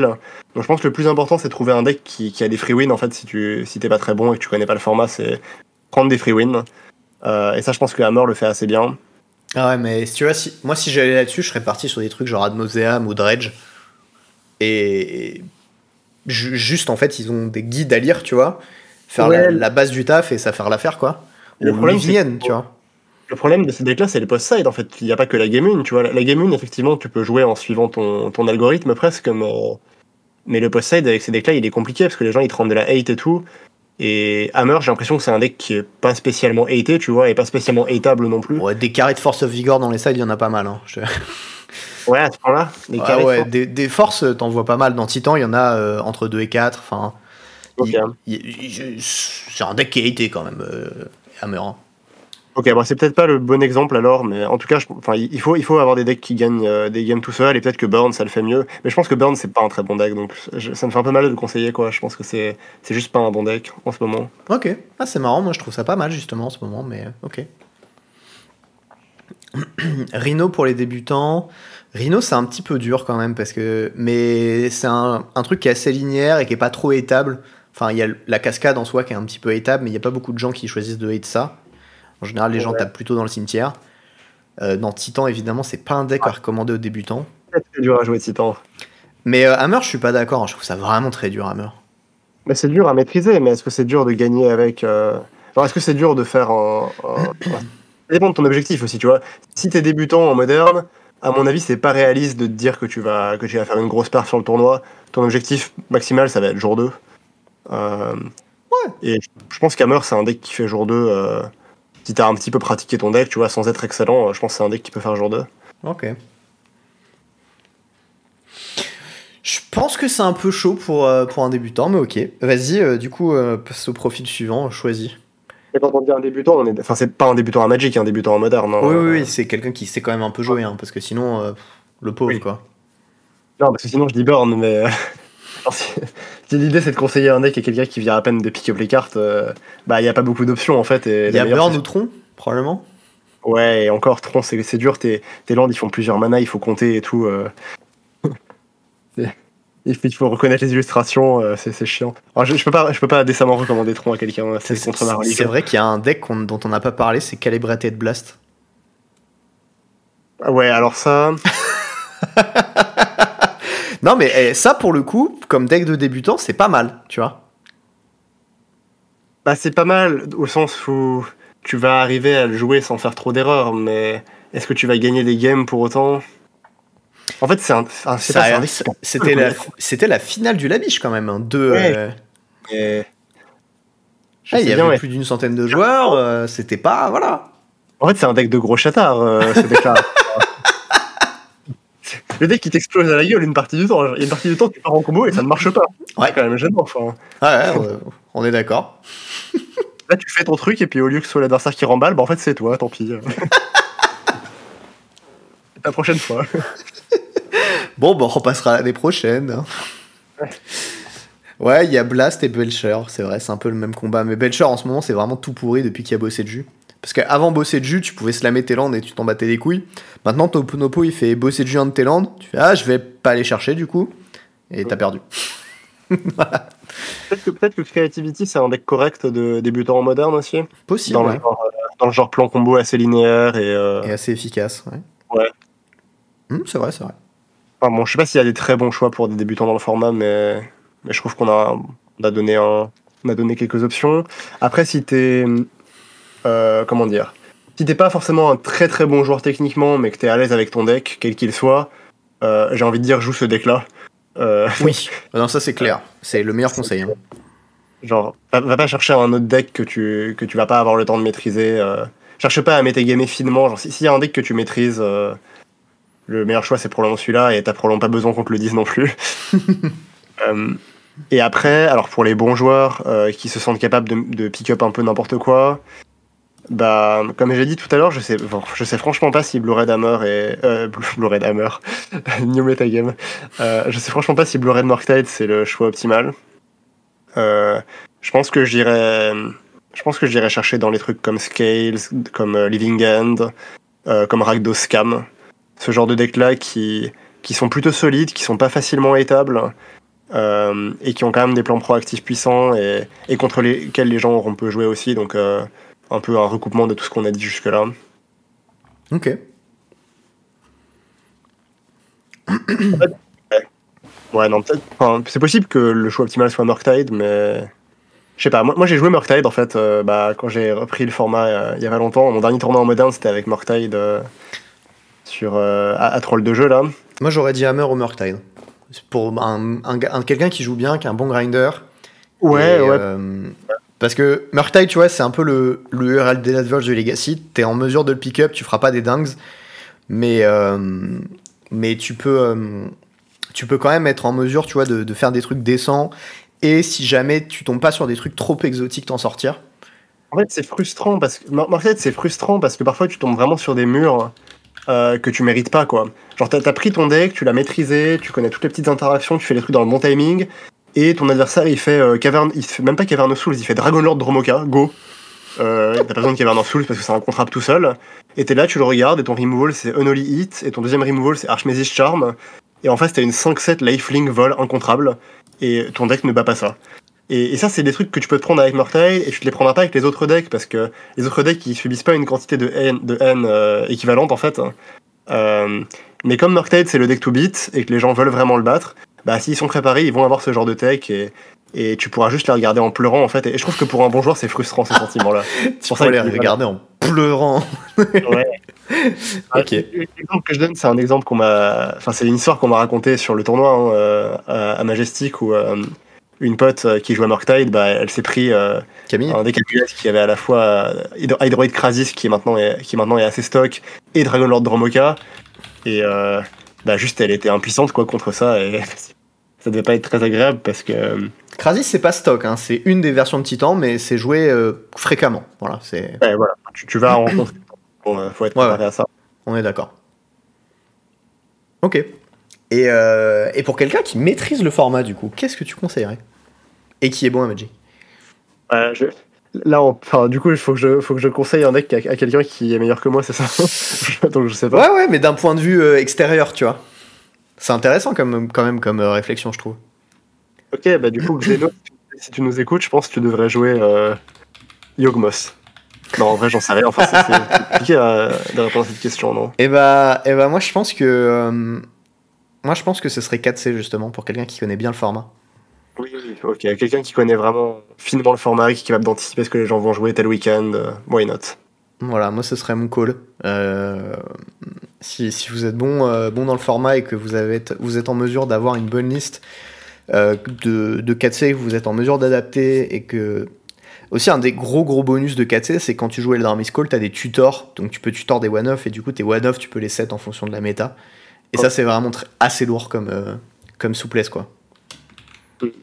C'est vrai que ça, correspond à ce qu'on disait tout à l'heure, mais, mais la formulation de la question elle est bizarre parce que genre, c'est comme si un joueur, tu vois, euh, c'est comme si j'écoute un podcast et qu'un un joueur pas très bon euh, en limité, genre qui a découvert le format il y a pas longtemps, disait euh, Ouais, je pense un très bon joueur de limité, il doit drafter The Hard Way.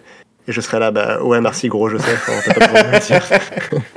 Et bon, du coup, Ouais, on fait ça. un peu de la spéculation, mais bon, c'est quand même marrant. Ouais. Ok.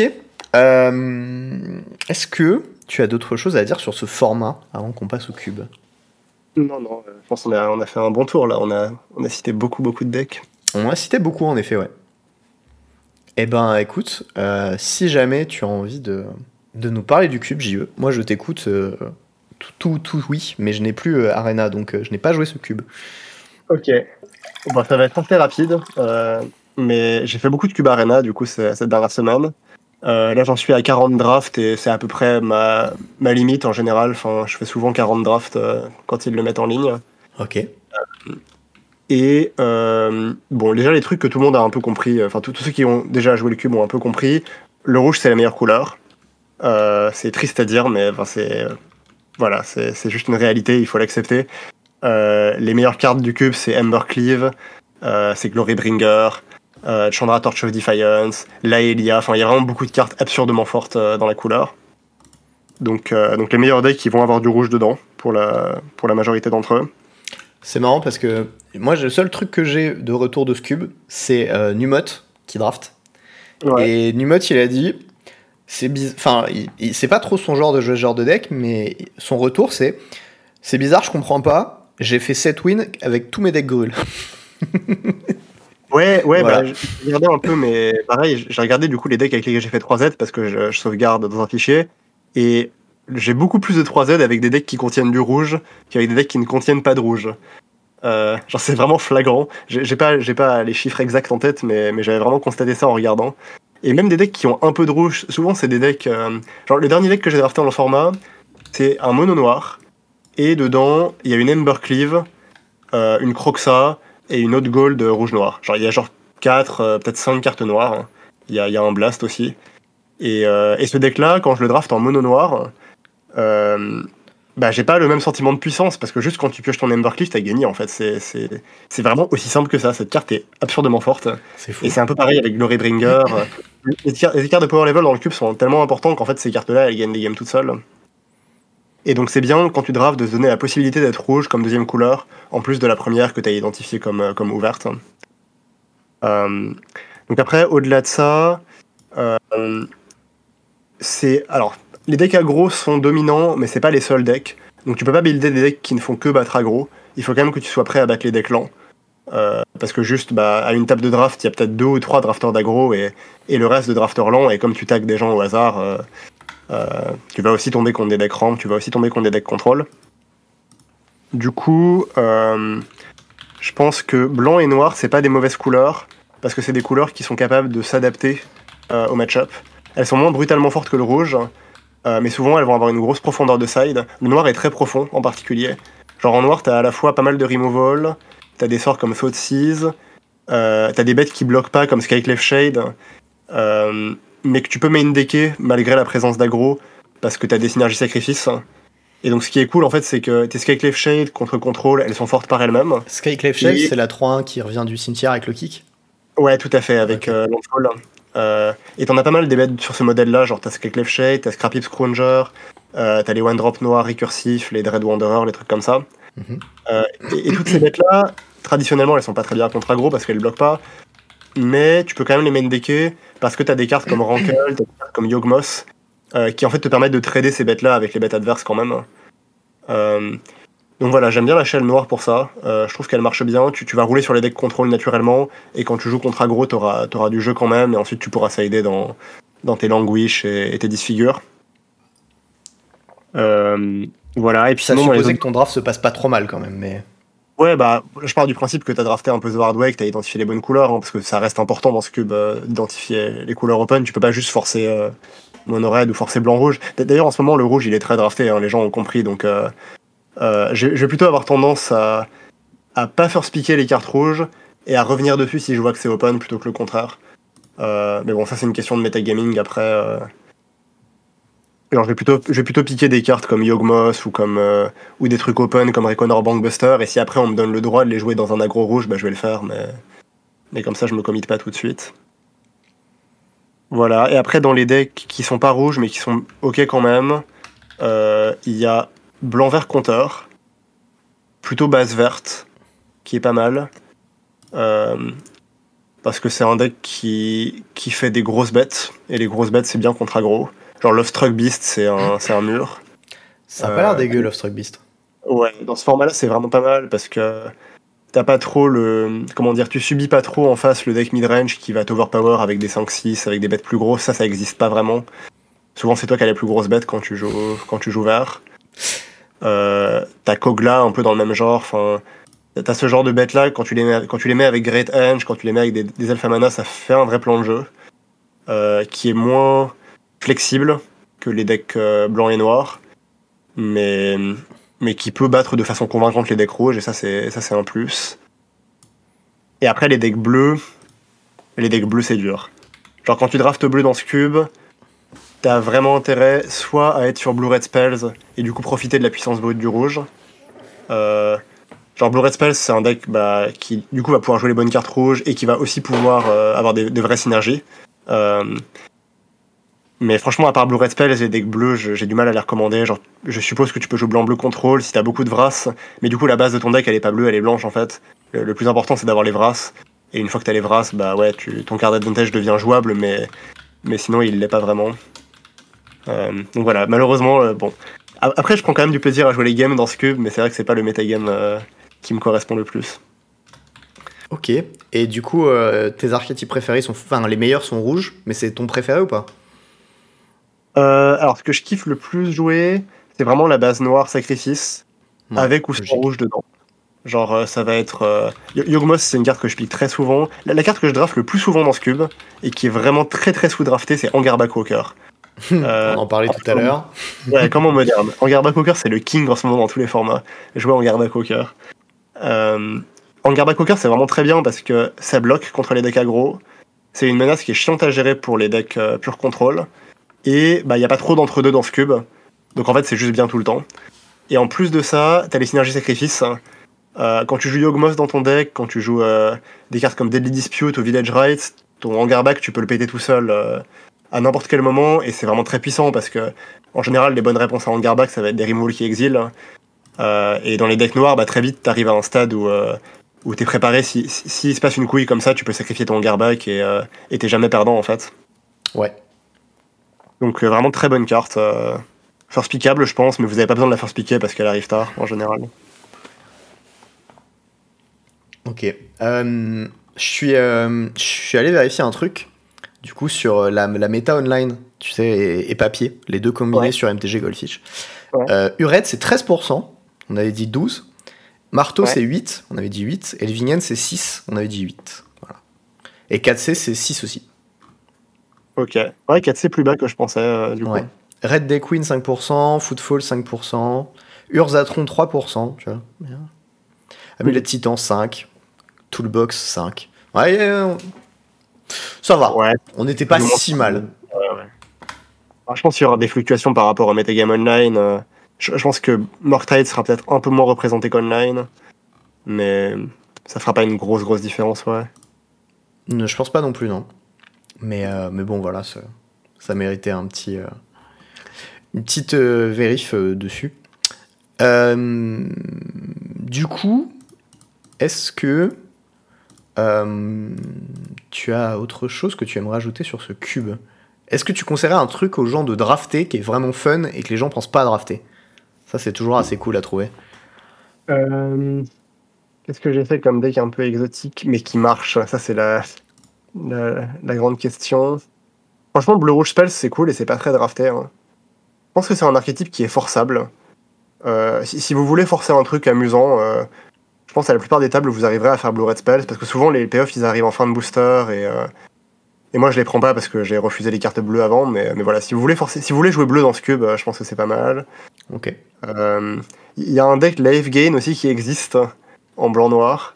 Alors souvent, Il faut le drop à 5 dedans qui est craqué, sinon c'est nul. C'est ça ouais, il y a Witch of the Moors ouais, qui est Voilà, vraiment solide.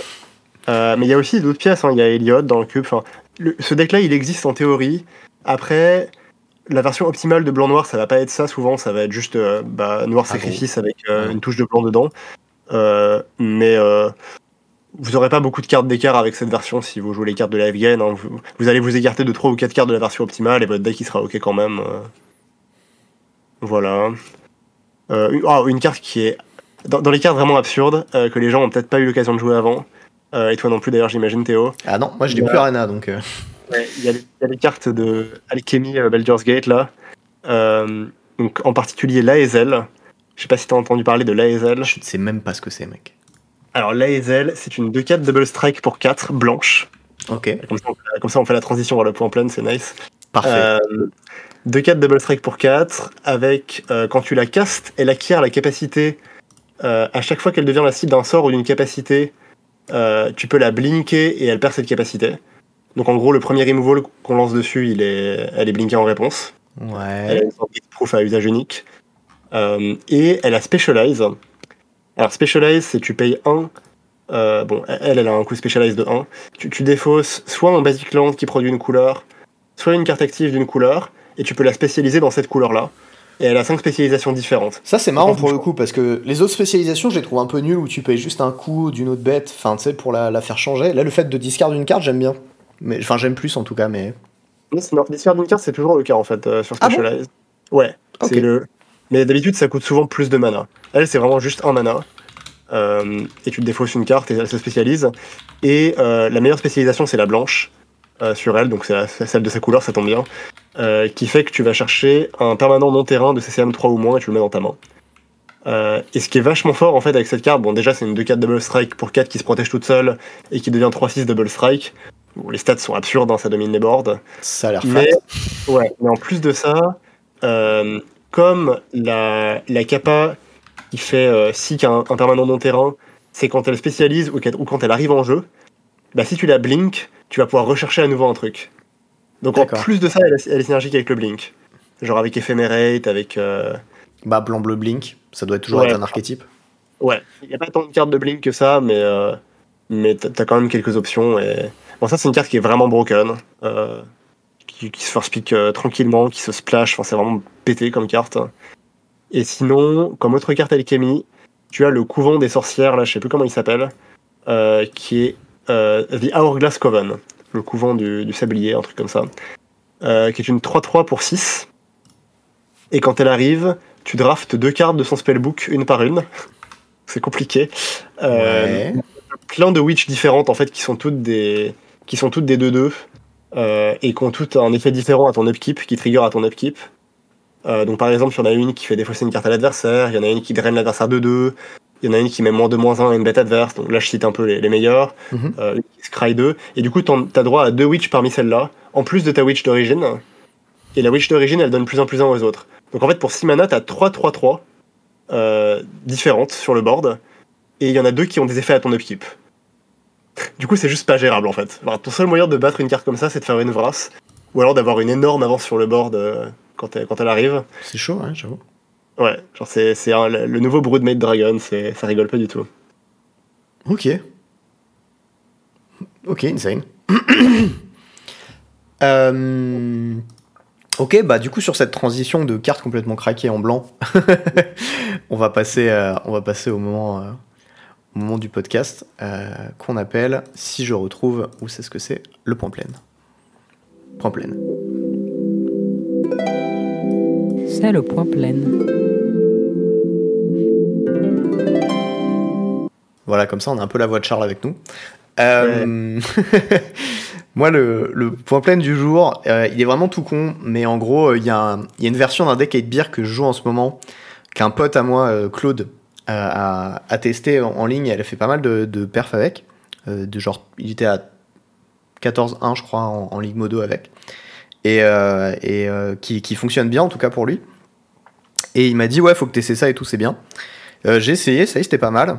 Mais euh, je vais pas en parler là parce que du coup sinon je vais le torpiller pour le GP et c'est pas cool et je vais peut-être me torpiller aussi si je le joue pour le GP. Donc je n'en parlerai pas pour l'instant. Cependant, euh, cependant, il y a quand même euh, une petite carte que, que je joue dans le deck que j'ai commandé en foil parce qu'en fait j'en avais pas. Enfin j'en avais que deux et il en fallait quatre. Et euh, c'est un petit Archon Avemeria. Donc voilà, j'ai j'ai replongé dans, dans le foiling du deck. Et euh, je possède désormais un petit carré de, de cette beauté. Euh, voilà, donc pour ceux qui sont en, qui sont en stream auront le, le plaisir de voir cette magnifique carte. Mais, euh, mais voilà, ça me fait très très plaisir de rejouer de bière, de rejouer des viales surtout en fait. Et de jouer du blanc avec des feature whiz, des trucs comme ça. Et, et, et ça me met trop bien en fait. Et je crois que, je crois que le deck est, est pas mal, tu vois, mais c'est pas aussi bien que de jouer genre Scales ou Marteau ou des choses comme ça. Mais je suis, je suis tenté par euh, mon kiff personnel, tu vois, de, de me dire, en vrai, choper sa qualif avec Edberg, ce serait sexy, quoi. Je nous refais une petite finale de GP avec, euh, avec Edbert. Ah, ça rapporterait beaucoup, moi, hein, d'un coup, là. Ah, ça, ça rapporterait autant de prestige. Euh, c'est vrai. Enfin, moins, parce qu'on sera sûrement que 500, donc euh, voilà. Mais Ouais, mais tu le diras pas ça quand tu raconteras l'histoire. Tu diras j'ai fait finale du GP Vegas et du GP Paris. Le GP Paris, ça claque. euh, c'est vrai, c'est vrai. ouais. Ça fera, ça fera Paris, Prague, Vegas. Ce serait pas mal, j'avoue.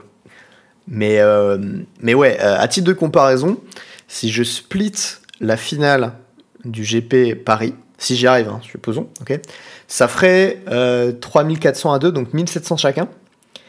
Ce qui est 5 fois moins que ce que j'ai gagné à la finale de Prague, en splittant.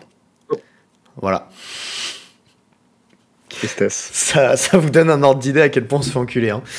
Euh, C'était euh, 7500 ouais, pour split une finale euh, là-bas et ça fait à peu près, à peu près 5 fois, hein, 5 fois ça. C'est pas tout à fait exact, mais c'est pas loin. Quoi. Ouais, ouais, non. Euh, donc voilà. Euh, ça c'était mon petit point plein. Euh, le plaisir du deck, bon je sais, j'en parle pas trop pour l'instant parce que, voilà, j'ai pas envie de, mettre une balle dans, le pied de mon pote et euh, potentiellement dans le mien parce que bon quand même on est un peu suivi en France et que c'est un GP en France. Mais, voilà, big up à toi Claude pour la liste, elle est cool. Et, puis ben, peut-être que, vous me verrez avec au GP. Euh, vous me verrez sûrement au GP si jamais vous voulez venir. JE il sera sûrement aussi au moins un moment du week-end. Euh, mais, euh, mais on est. Enfin, JE fera pas le main event et moi je suis pas sûr à 100% de le faire non plus.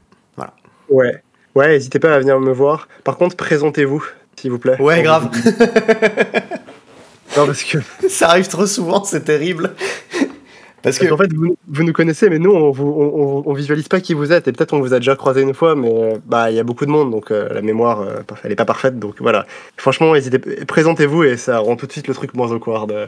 Ouais, si c'est c'est- évidemment c'est tout bête, mais il y, a- y a ce truc où, tu sais, on bon, n'est pas non plus euh, des personnalités publiques ou quoi, mais genre, vous, vous nous voyez souvent en ligne ou sur bah, JO en stream, moi pour le podcast, donc vous, vous me connaissez un petit peu, mais bon, on, on s'est jamais rencontrés, quoi. Et du coup, euh, et du coup, en fait, euh, des fois, vous venez et vous dites Ah, salut, euh, c'est toi, euh, Théo? Je suis en mode Oui, bonjour. et je ne sais pas qui vous êtes. Et des fois, genre, on a joué une game ensemble et j'ai oublié ou quoi, donc euh, n'hésitez pas quoi à vous présenter. Euh, c'est pas mal. Voilà. Ouais. Donc, donc, donc voilà. On, on se connaît pas forcément. On avait des petits trucs à partager pour, pour ce sign out, JE. Euh, j'ai vu que le truc que tu avais partagé, c'est une série que j'ai vue aussi. Euh, du, coup, euh, du coup, voilà. Ouais. Et j'avais un petit truc à dire dessus qui est assez drôle et assez flippant en même temps. Donc vas-y, je t'en prie. Alors moi, j'ai pas terminé la série, donc j'espère que ton truc ne concerne pas la fin. Ah, si, mais c'est. Enfin, tu t'en. Enfin, euh. non. Ok, ok. c'est- ça a Moi, j'ai rien vu- d'important. Pour l'instant, j'ai vu 6 épisodes. Je m'en fais un, un par soir, presque. Je trouve que c'est un, un bon rythme. Je trouve que c'est pas un show qui se binge très bien, en fait. Euh, D'habitude, je binge beaucoup les, les séries, mais, mais là, les épisodes sont un peu euh, lourds et self-contained et euh, ça se regarde bien en, en petits bouts. Donc, c'est une série de Neil Gaiman, donc, qui est un, un auteur de, bon, de fantasy, on peut dire, je pense, euh, américain, qui a fait pas mal de trucs, qui a fait American Gods aussi comme autre série euh, avant. Qui est vraiment très American cool. Gods, ouais, American Gods, j'avais bien accroché au début et je trouvais que ça traînait vraiment en longueur et euh, euh, on n'arrivait pas trop à accrocher au plot en fait parce qu'on on savait pas vraiment s'il y avait une ligne directrice et si on allait vraiment quelque part. Euh, là, avec Sandman, c'est moins le cas. Genre, il y a, une ligne directrice, mais en fait, c'est pas très important qu'elle soit là parce que les épisodes sont juste beaux. Genre, visuellement, c'est très beau, il y a plein de décors différents. Euh, les acteurs jouent bien, les personnages sont assez deep et, et intéressants. Donc, donc, je trouve que ça se regarde bien, même si on sait pas vraiment où ça va. Genre, là, là, j'en suis à 6 épisodes et, et bah, c'est un peu difficile de deviner ce qui va se passer après, franchement. Il y a une sorte de quest qui s'est terminée et euh, bah, on attend la side quest, et, euh, enfin, ou, ou la second quest. Et, euh, mais mais c'est quand même sympa à regarder. Ouais. C'est- une série qui. Donc, le thème, c'est c'est une série, c'est de la mythologie en vrai. hein. Enfin, c'est une sorte de mythologie propre à la série. Ouais. Avec ses. Puis qui reprend un peu les codes de, des mythologies classiques qu'on connaît. hein. C'est ça, bah, c'est du Neil Gaiman, donc si vous avez vu d'autres trucs de lui, c'est euh, bah, c'est un- peu le même genre. c'est Il reprend des, des mythes, euh, des légendes à, à sa sauce, euh, en donnant une personnalité parfois un peu décalée euh, aux, aux figures mythologiques. A priori, c'est adapté d'un comics, on nous dit dans le chat. Voilà. Ouais, il y a Sandman, c'est un comics euh, aussi. Je sais pas s'il y a contribué aussi au la première fois, mais, mais en tout cas, c'est DC Comics qui, qui avait déjà fait un truc là-dessus. Ouais. Ok, cool. Euh, moi, j'étais pas allé au bout de, de Gods, d'American Gods, j'avais un peu lâché. Mais euh, alors, moi, il y, a un truc, du coup, je vais, je vais pas te spoil, c'est dans, c'est vraiment à la toute fin, mais bon, c'est juste un personnage que tu vois apparaître, donc euh, Ouais. il a, enfin, pour l'instant, il a pas d'impact, donc on s'en fout. Mais ça t'est déjà arrivé euh, de voir un cauchemar que t'avais fait, un moment dans ta vie, genre d'avoir eu des cauchemars récurrents, et de le voir à l'écran. Ok. Je suis pas sûr. Non, je crois pas que ça soit. Je crois pas que ça me soit arrivé dans ce sens-là, non. Ok, et bah quand j'étais gosse, il y avait un cauchemar que je faisais beaucoup pendant un moment, où je voyais une espèce de, de, de petit monstre noir très bizarre, très, un truc, truc très vicieux et tout. Ouais. Et à la toute fin de Sandman, il y avait ce, ce personnage, tu vois.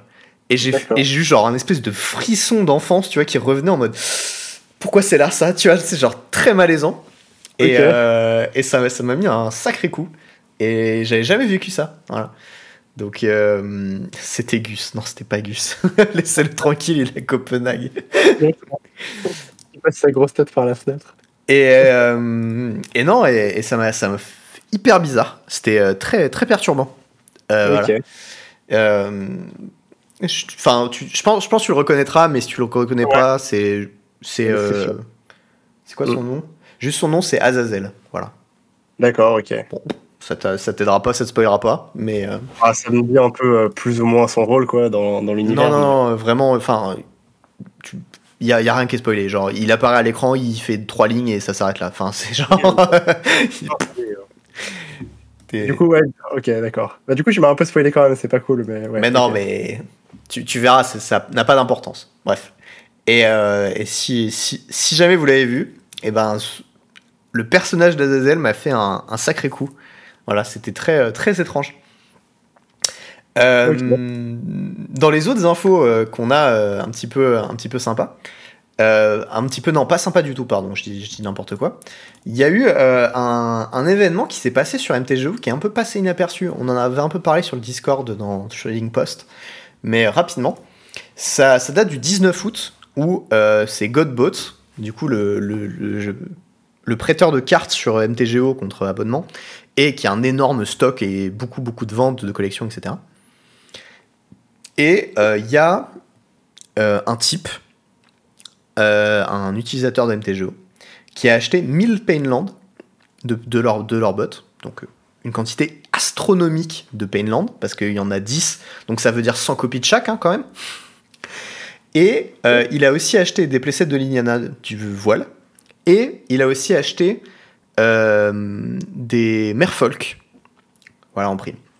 Donc ça c'était 4 jours avant le 19 août, donc le 15 août, donc il y a 10 jours. Aucune de ces cartes n'était encore révélée, et il fallait attendre c'était 4 jours après que là, le jour en fait où ils ont fait le post sur Twitter, donc le 19 août, où il y a les spoils des Painland.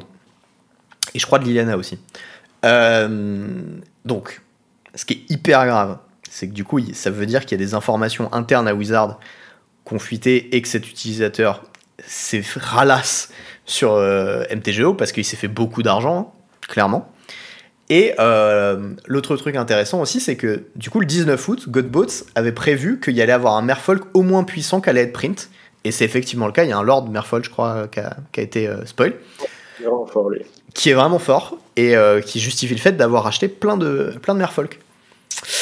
Voilà. Et il y a eu une suite à ce tweet, du coup. Euh, Godboss qui a publié ça euh, hier et qui disait euh, un, Lord Merfolk puissant vient d'être spoilé qui confirme nos suspicions. C'est infiniment improbable qu'il a juste, il a juste guess ça au pif, il a deviné ça au pif. Du coup, ils ont contacté Wizard pour leur dire qu'il bah, y avait une fuite d'informations, etc. Et ils ont envoyé bah, tout- toutes les métadonnées qu'ils pouvaient trouver sur les utilisateurs, adresse IP, etc., qu'ils avaient de leur côté. Et euh, de, de leur côté, Wizard euh, investigue sur la fraude. Euh, ce qu'il faut savoir, c'est que ça, c'est. Enfin.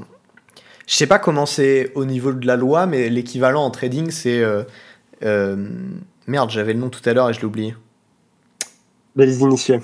Oui, délit d'initié, merci. Euh, et euh, bah, c'est illégal et c'est punissable en fait, surtout parce que quand Wizard traite avec euh, des, des gens sous contrat, etc., ils ont une clause, un NDA qui signe de non-divulgation d'informations. Et euh, bah là, le, le NDA, euh, il a clairement pas été respecté à un moment, tu vois. Et euh, il y a probablement quelqu'un qui va payer ça très cher. voilà, à minimum. Oui, oui. Je pense que le plus probable, sans, sans faire trop de spéculation là-dessus, c'est que quelqu'un qui est sous contrat avec Wizards ait lâché des informations à un pote à lui, euh, sans trop penser aux conséquences, et que ce pote-là, qui lui est pas sous contrat, se soit dit bon bah vas-y, euh, j'en profite, euh, C'est possible. des cartes. Et Mais si bon, jamais vous avez un pote qui bosse chez Wizard et que vous êtes ce gars-là, vous êtes vraiment un gros enculé. Sachez-le quand même. Parce que ça, c'est vraiment très sale comme truc. Et d'ailleurs, c'est comme ça que Wafo et Matignon ont été ban. Oui, c'est exactement la même chose. Mais bon, c'était Ouais. pas pour une question de thune, c'était une question juste d'un spoil qu'ils ont fait. Enfin, qui a été Ah. leak un peu par leur faute. Et Ouais, ouais, ouais.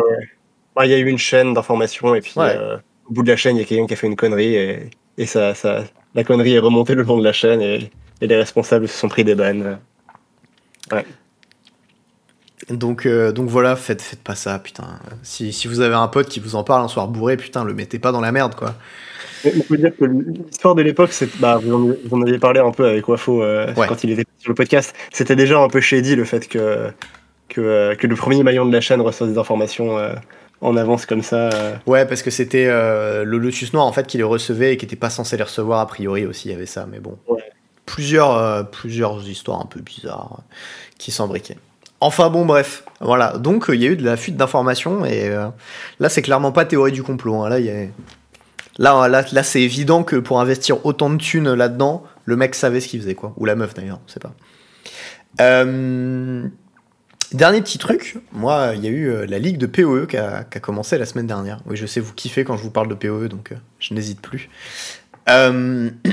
Et, du coup, bah, moi, j'ai fait mon petit league start, j'ai geeké comme un animal tout le week-end.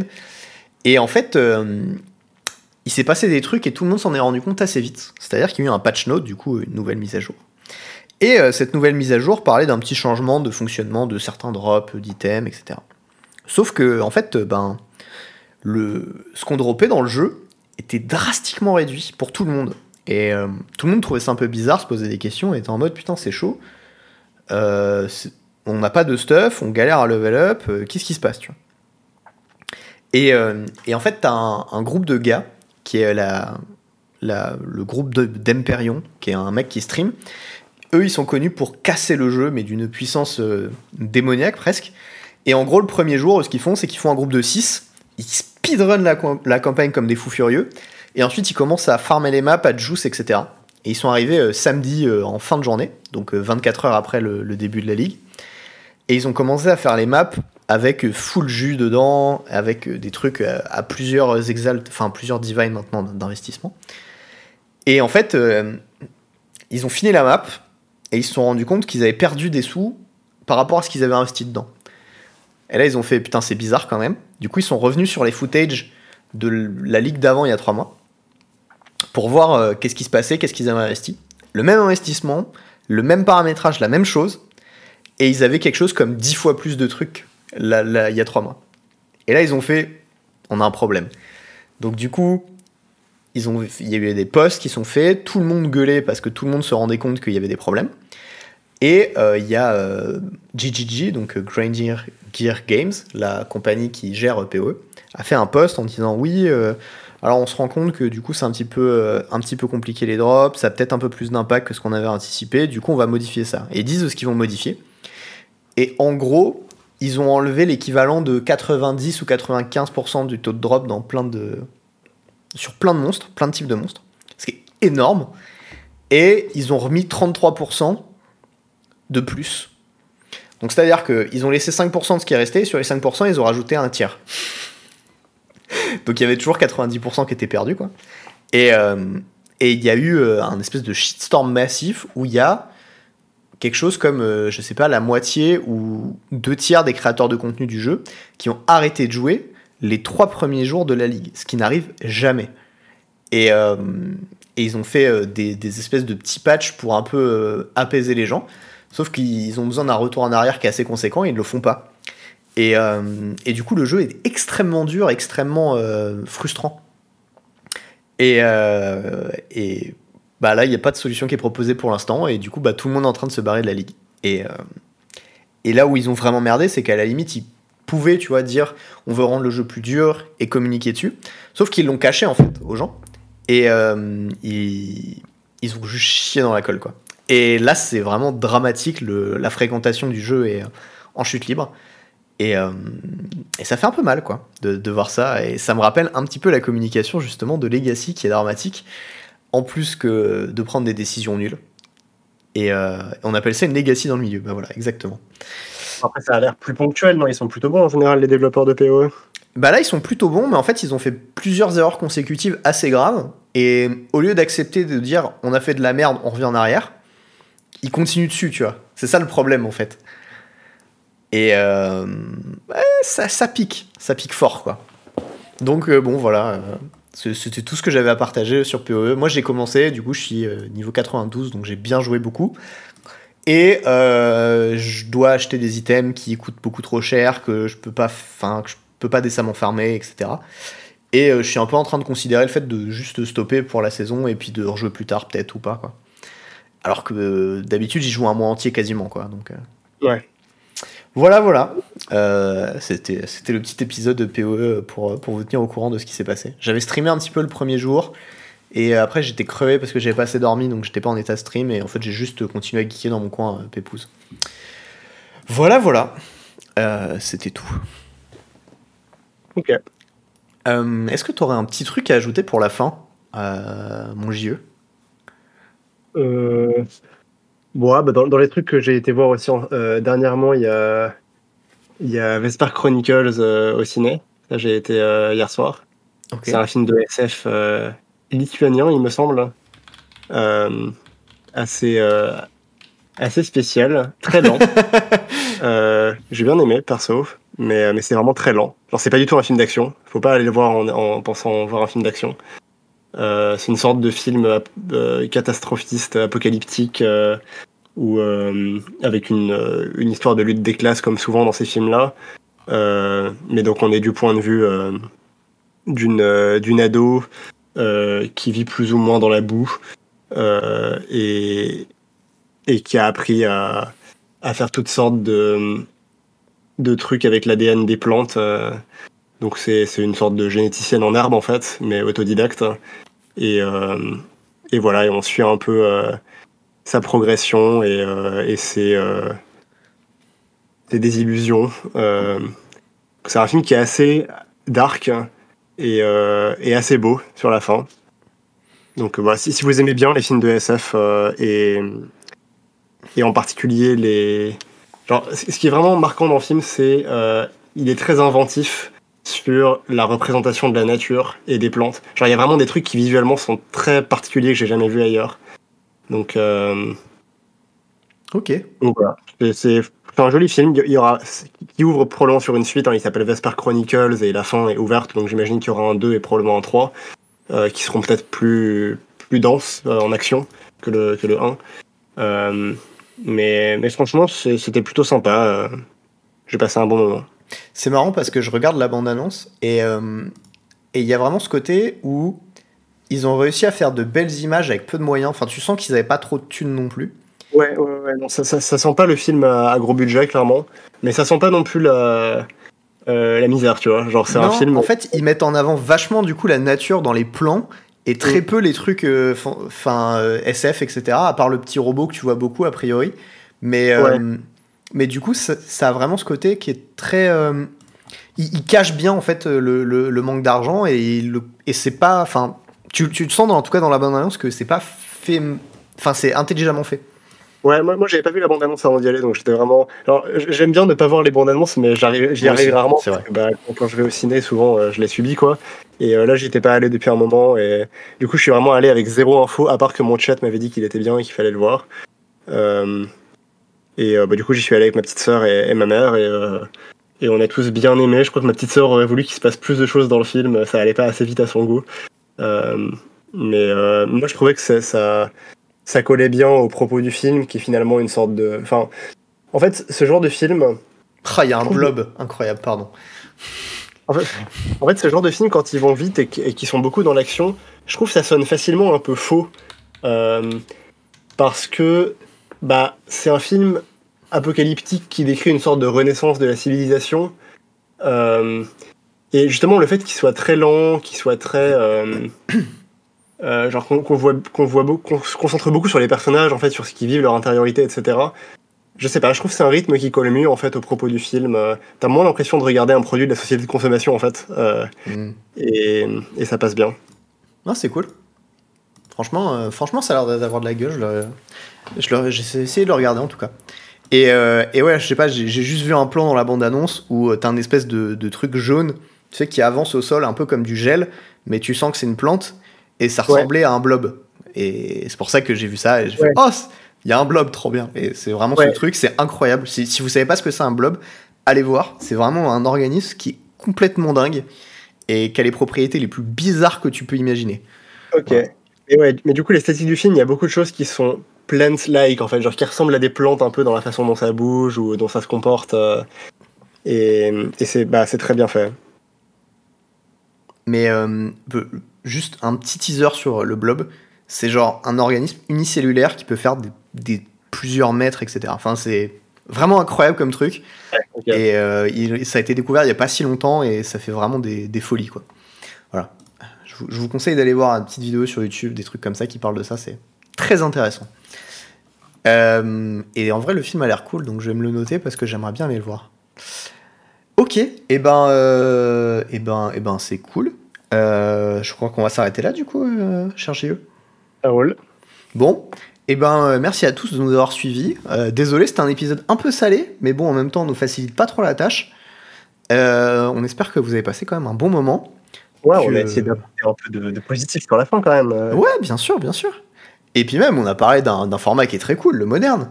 Euh, et on- a donné des conseils pour ceux et, qui euh, iraient peut-être euh, à, ce, à ce GP un peu catastrophique pour l'instant. Euh, voilà, bah bisous tout le monde, ciao. Et puis euh, ben c'était euh, Théo Méry avec euh, Jean-Emmanuel Depraz, vice-champion du monde. Je le ferai à chaque Ouais. fois, hein, tu veux. Ça me convient. Je vous retrouve dans une dizaine d'épisodes. Et, euh, et puis bah ciao tout le monde, des bisous. Salut.